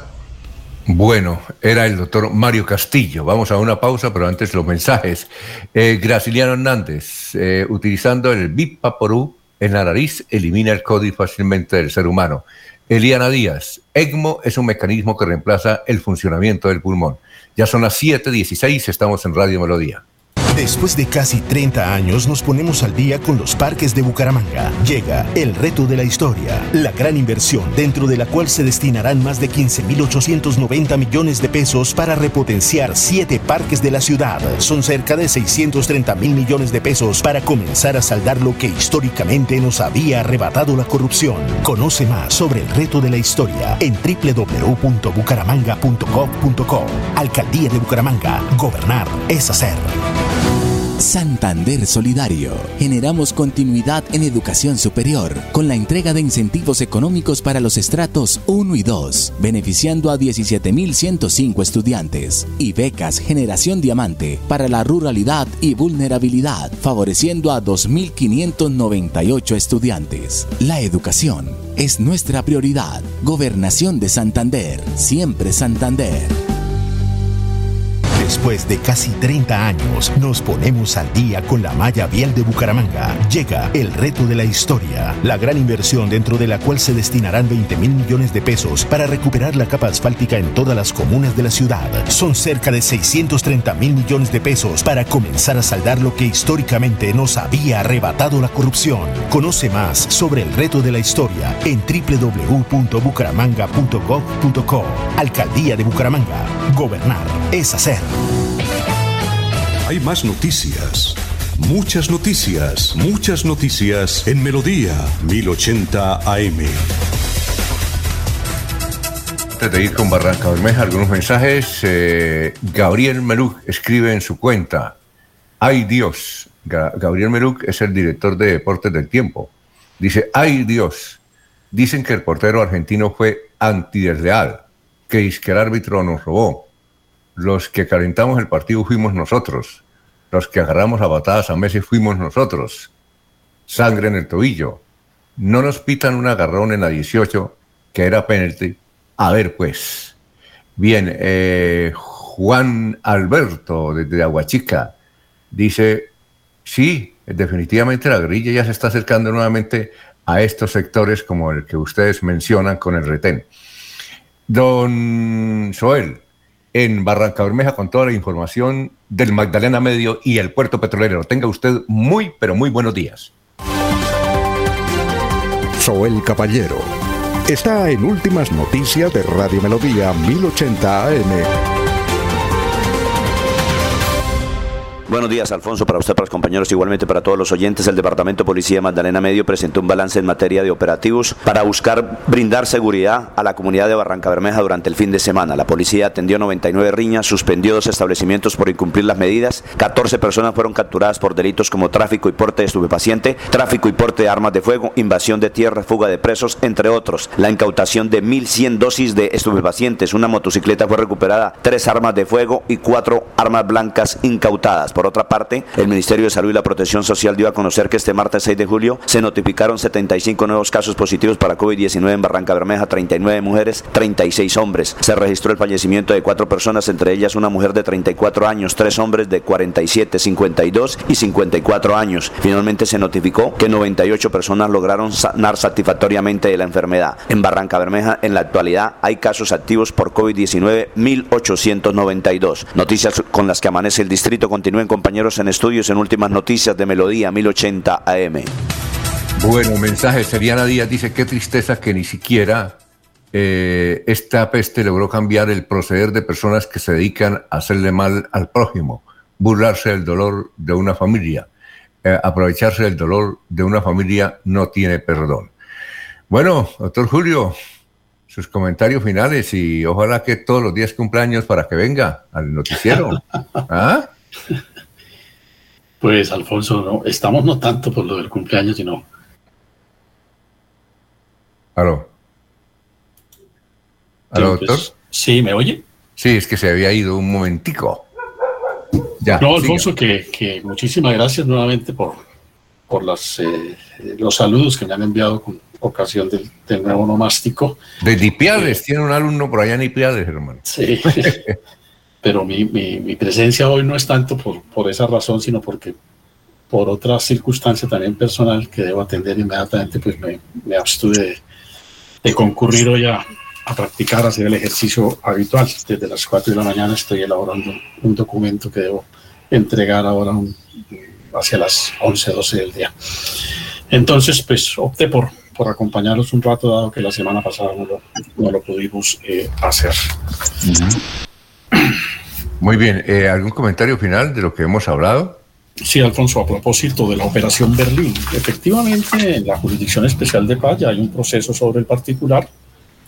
Eh, se está investigando eh, lo que parece ser la, eh, la muerte de 74 menores de edad que murieron en esa, en esa operación Berlín del año 2000-2001 que comandó el ¿Berlín aquí en Norte de Santander? Aquí en el norte de Santander, operación que comandó el entonces general Martín Orlando eh, Carreño. Sí. Y esa es una versión que ya ha tenido algunos eh, aportes, digámoslo así, informativos del propio Timochenko. ¿no? Timochenko Sí. refiere que efectivamente las FARC consideró en aquel entonces que necesitaba reforzar su tropa en el Catatumbo, le pidió a sus eh, agentes en el Caquetá que reclutaran eh, gente para conformar, eh, para reforzar ese frente del Catatumbo. Entre las personas reclutadas hubo 250 menores de edad que fueron reclutados y enviados hacia eh, la zona del Catatumbo. Y en, ese, en todo ese proceso eh, hubo desertores, menores que desertaron, que dieron información al ejército. El ejército supo de esa movilización eh, integrada en su gran mayoría por menores de edad y que no obstante ello se realizó el operativo en el que, según la JEP, murieron 74 menores víctimas de- del combate que allí se suscitó. Y eso es justamente lo que forma parte de un proceso que está adelantando la Jurisdicción Especial de Paz. Y, y además ahí también murió un director de cine, ¿no? Argentino. Sí. Argentino. Bueno, Jorge, la de irnos. Gracias, doctor Julio. No, Jorge, Alfonso, la sesión de hoy de la Asamblea de Santander, que será descentralizada y se realizará en, el comando de la Policía Metropolitana de Bucaramanga a partir de las 10 de la mañana. ¿Es presencial? ¿Eso van todos los diputados o no? Sí, señor, el presidente eh, Alexander Medina Sosa, eh, al hacer la citación el día de ayer, advirtió a los demás corporados que esta se- sesión será presencial. Y, y- y ya había ocurrido una sesión allá, ¿cierto? Eh, no, la anterior fue en el comando de Policía Santander, en la de San. ¿Y esta es en dónde? La Policía Metropolitana. Ah, ya, ya, ya, ya. Bueno, Laurencio, la de irnos. Alfonso, mañana hablaremos sobre los mercados campesinos de los sábados en la calle de los estudiantes y el acuerdo que logren hoy con la Secretaría del, Inter- del Interior de Bucaramanga, Espacio Público. Creo que hay un buen entendimiento y van a continuar estos campesinos con sus mercados los sábados en la calle de los estudiantes. ¿Por qué no las querían dejar eh, trabajar ahí o qué? Porque el cumplimiento de algunas medidas de bioseguridad, porque parece que un concejal de Bucaramanga también ha estado opuesto a esto y han dicho que hay que recogerlos y levantar a los campesinos. Entonces ellos dijeron, pues nosotros lo que venimos es a traer productos frescos, baratos, pero si el concejal dice que no, pues Pero nos ¿qué toca hablar y Laurencio. Señor. ¿Y, y conoce usted el concejal? Pues eh, dudo un poquito porque no me dieron el nombre del concejal, pero dicen que vive en la ciudad de la Real de Minas. ¿Y usted puede conseguir el nombre para mañana? ¿Para entrevistarlo? Sí, sí, sí, mañana lo, sí, sí, sí. Mañana cuando, ahora más tarde voy a para Bucaramanga, si Dios no lo permite, dicen la gente aquí en el campo. Entonces más tarde estaré pendiente de eso. Y felicitaciones al doctor Julio Enrique. Bueno, doctor Julio Enrique, éxitos, gracias. Eh, que estén bien. Mañana nos vemos a las 5 en punto de la mañana. Adiós. Sigan en melodíaninea.com y 1080 AM. Últimas noticias los despierta bien informados de lunes a viernes. En todas las áreas de la información regional, un periodista de Últimas Noticias registra la información en Radio Melodía 1080 AM y en melodíaenlínea.com. Director Alfonso Pineda Chaparro. Aquí Bucaramanga, la bella capital de Santander. Transmite Radio Melodía, Estación Colombiana, HJMH, 1080 kilociclos, 10.000 vatios.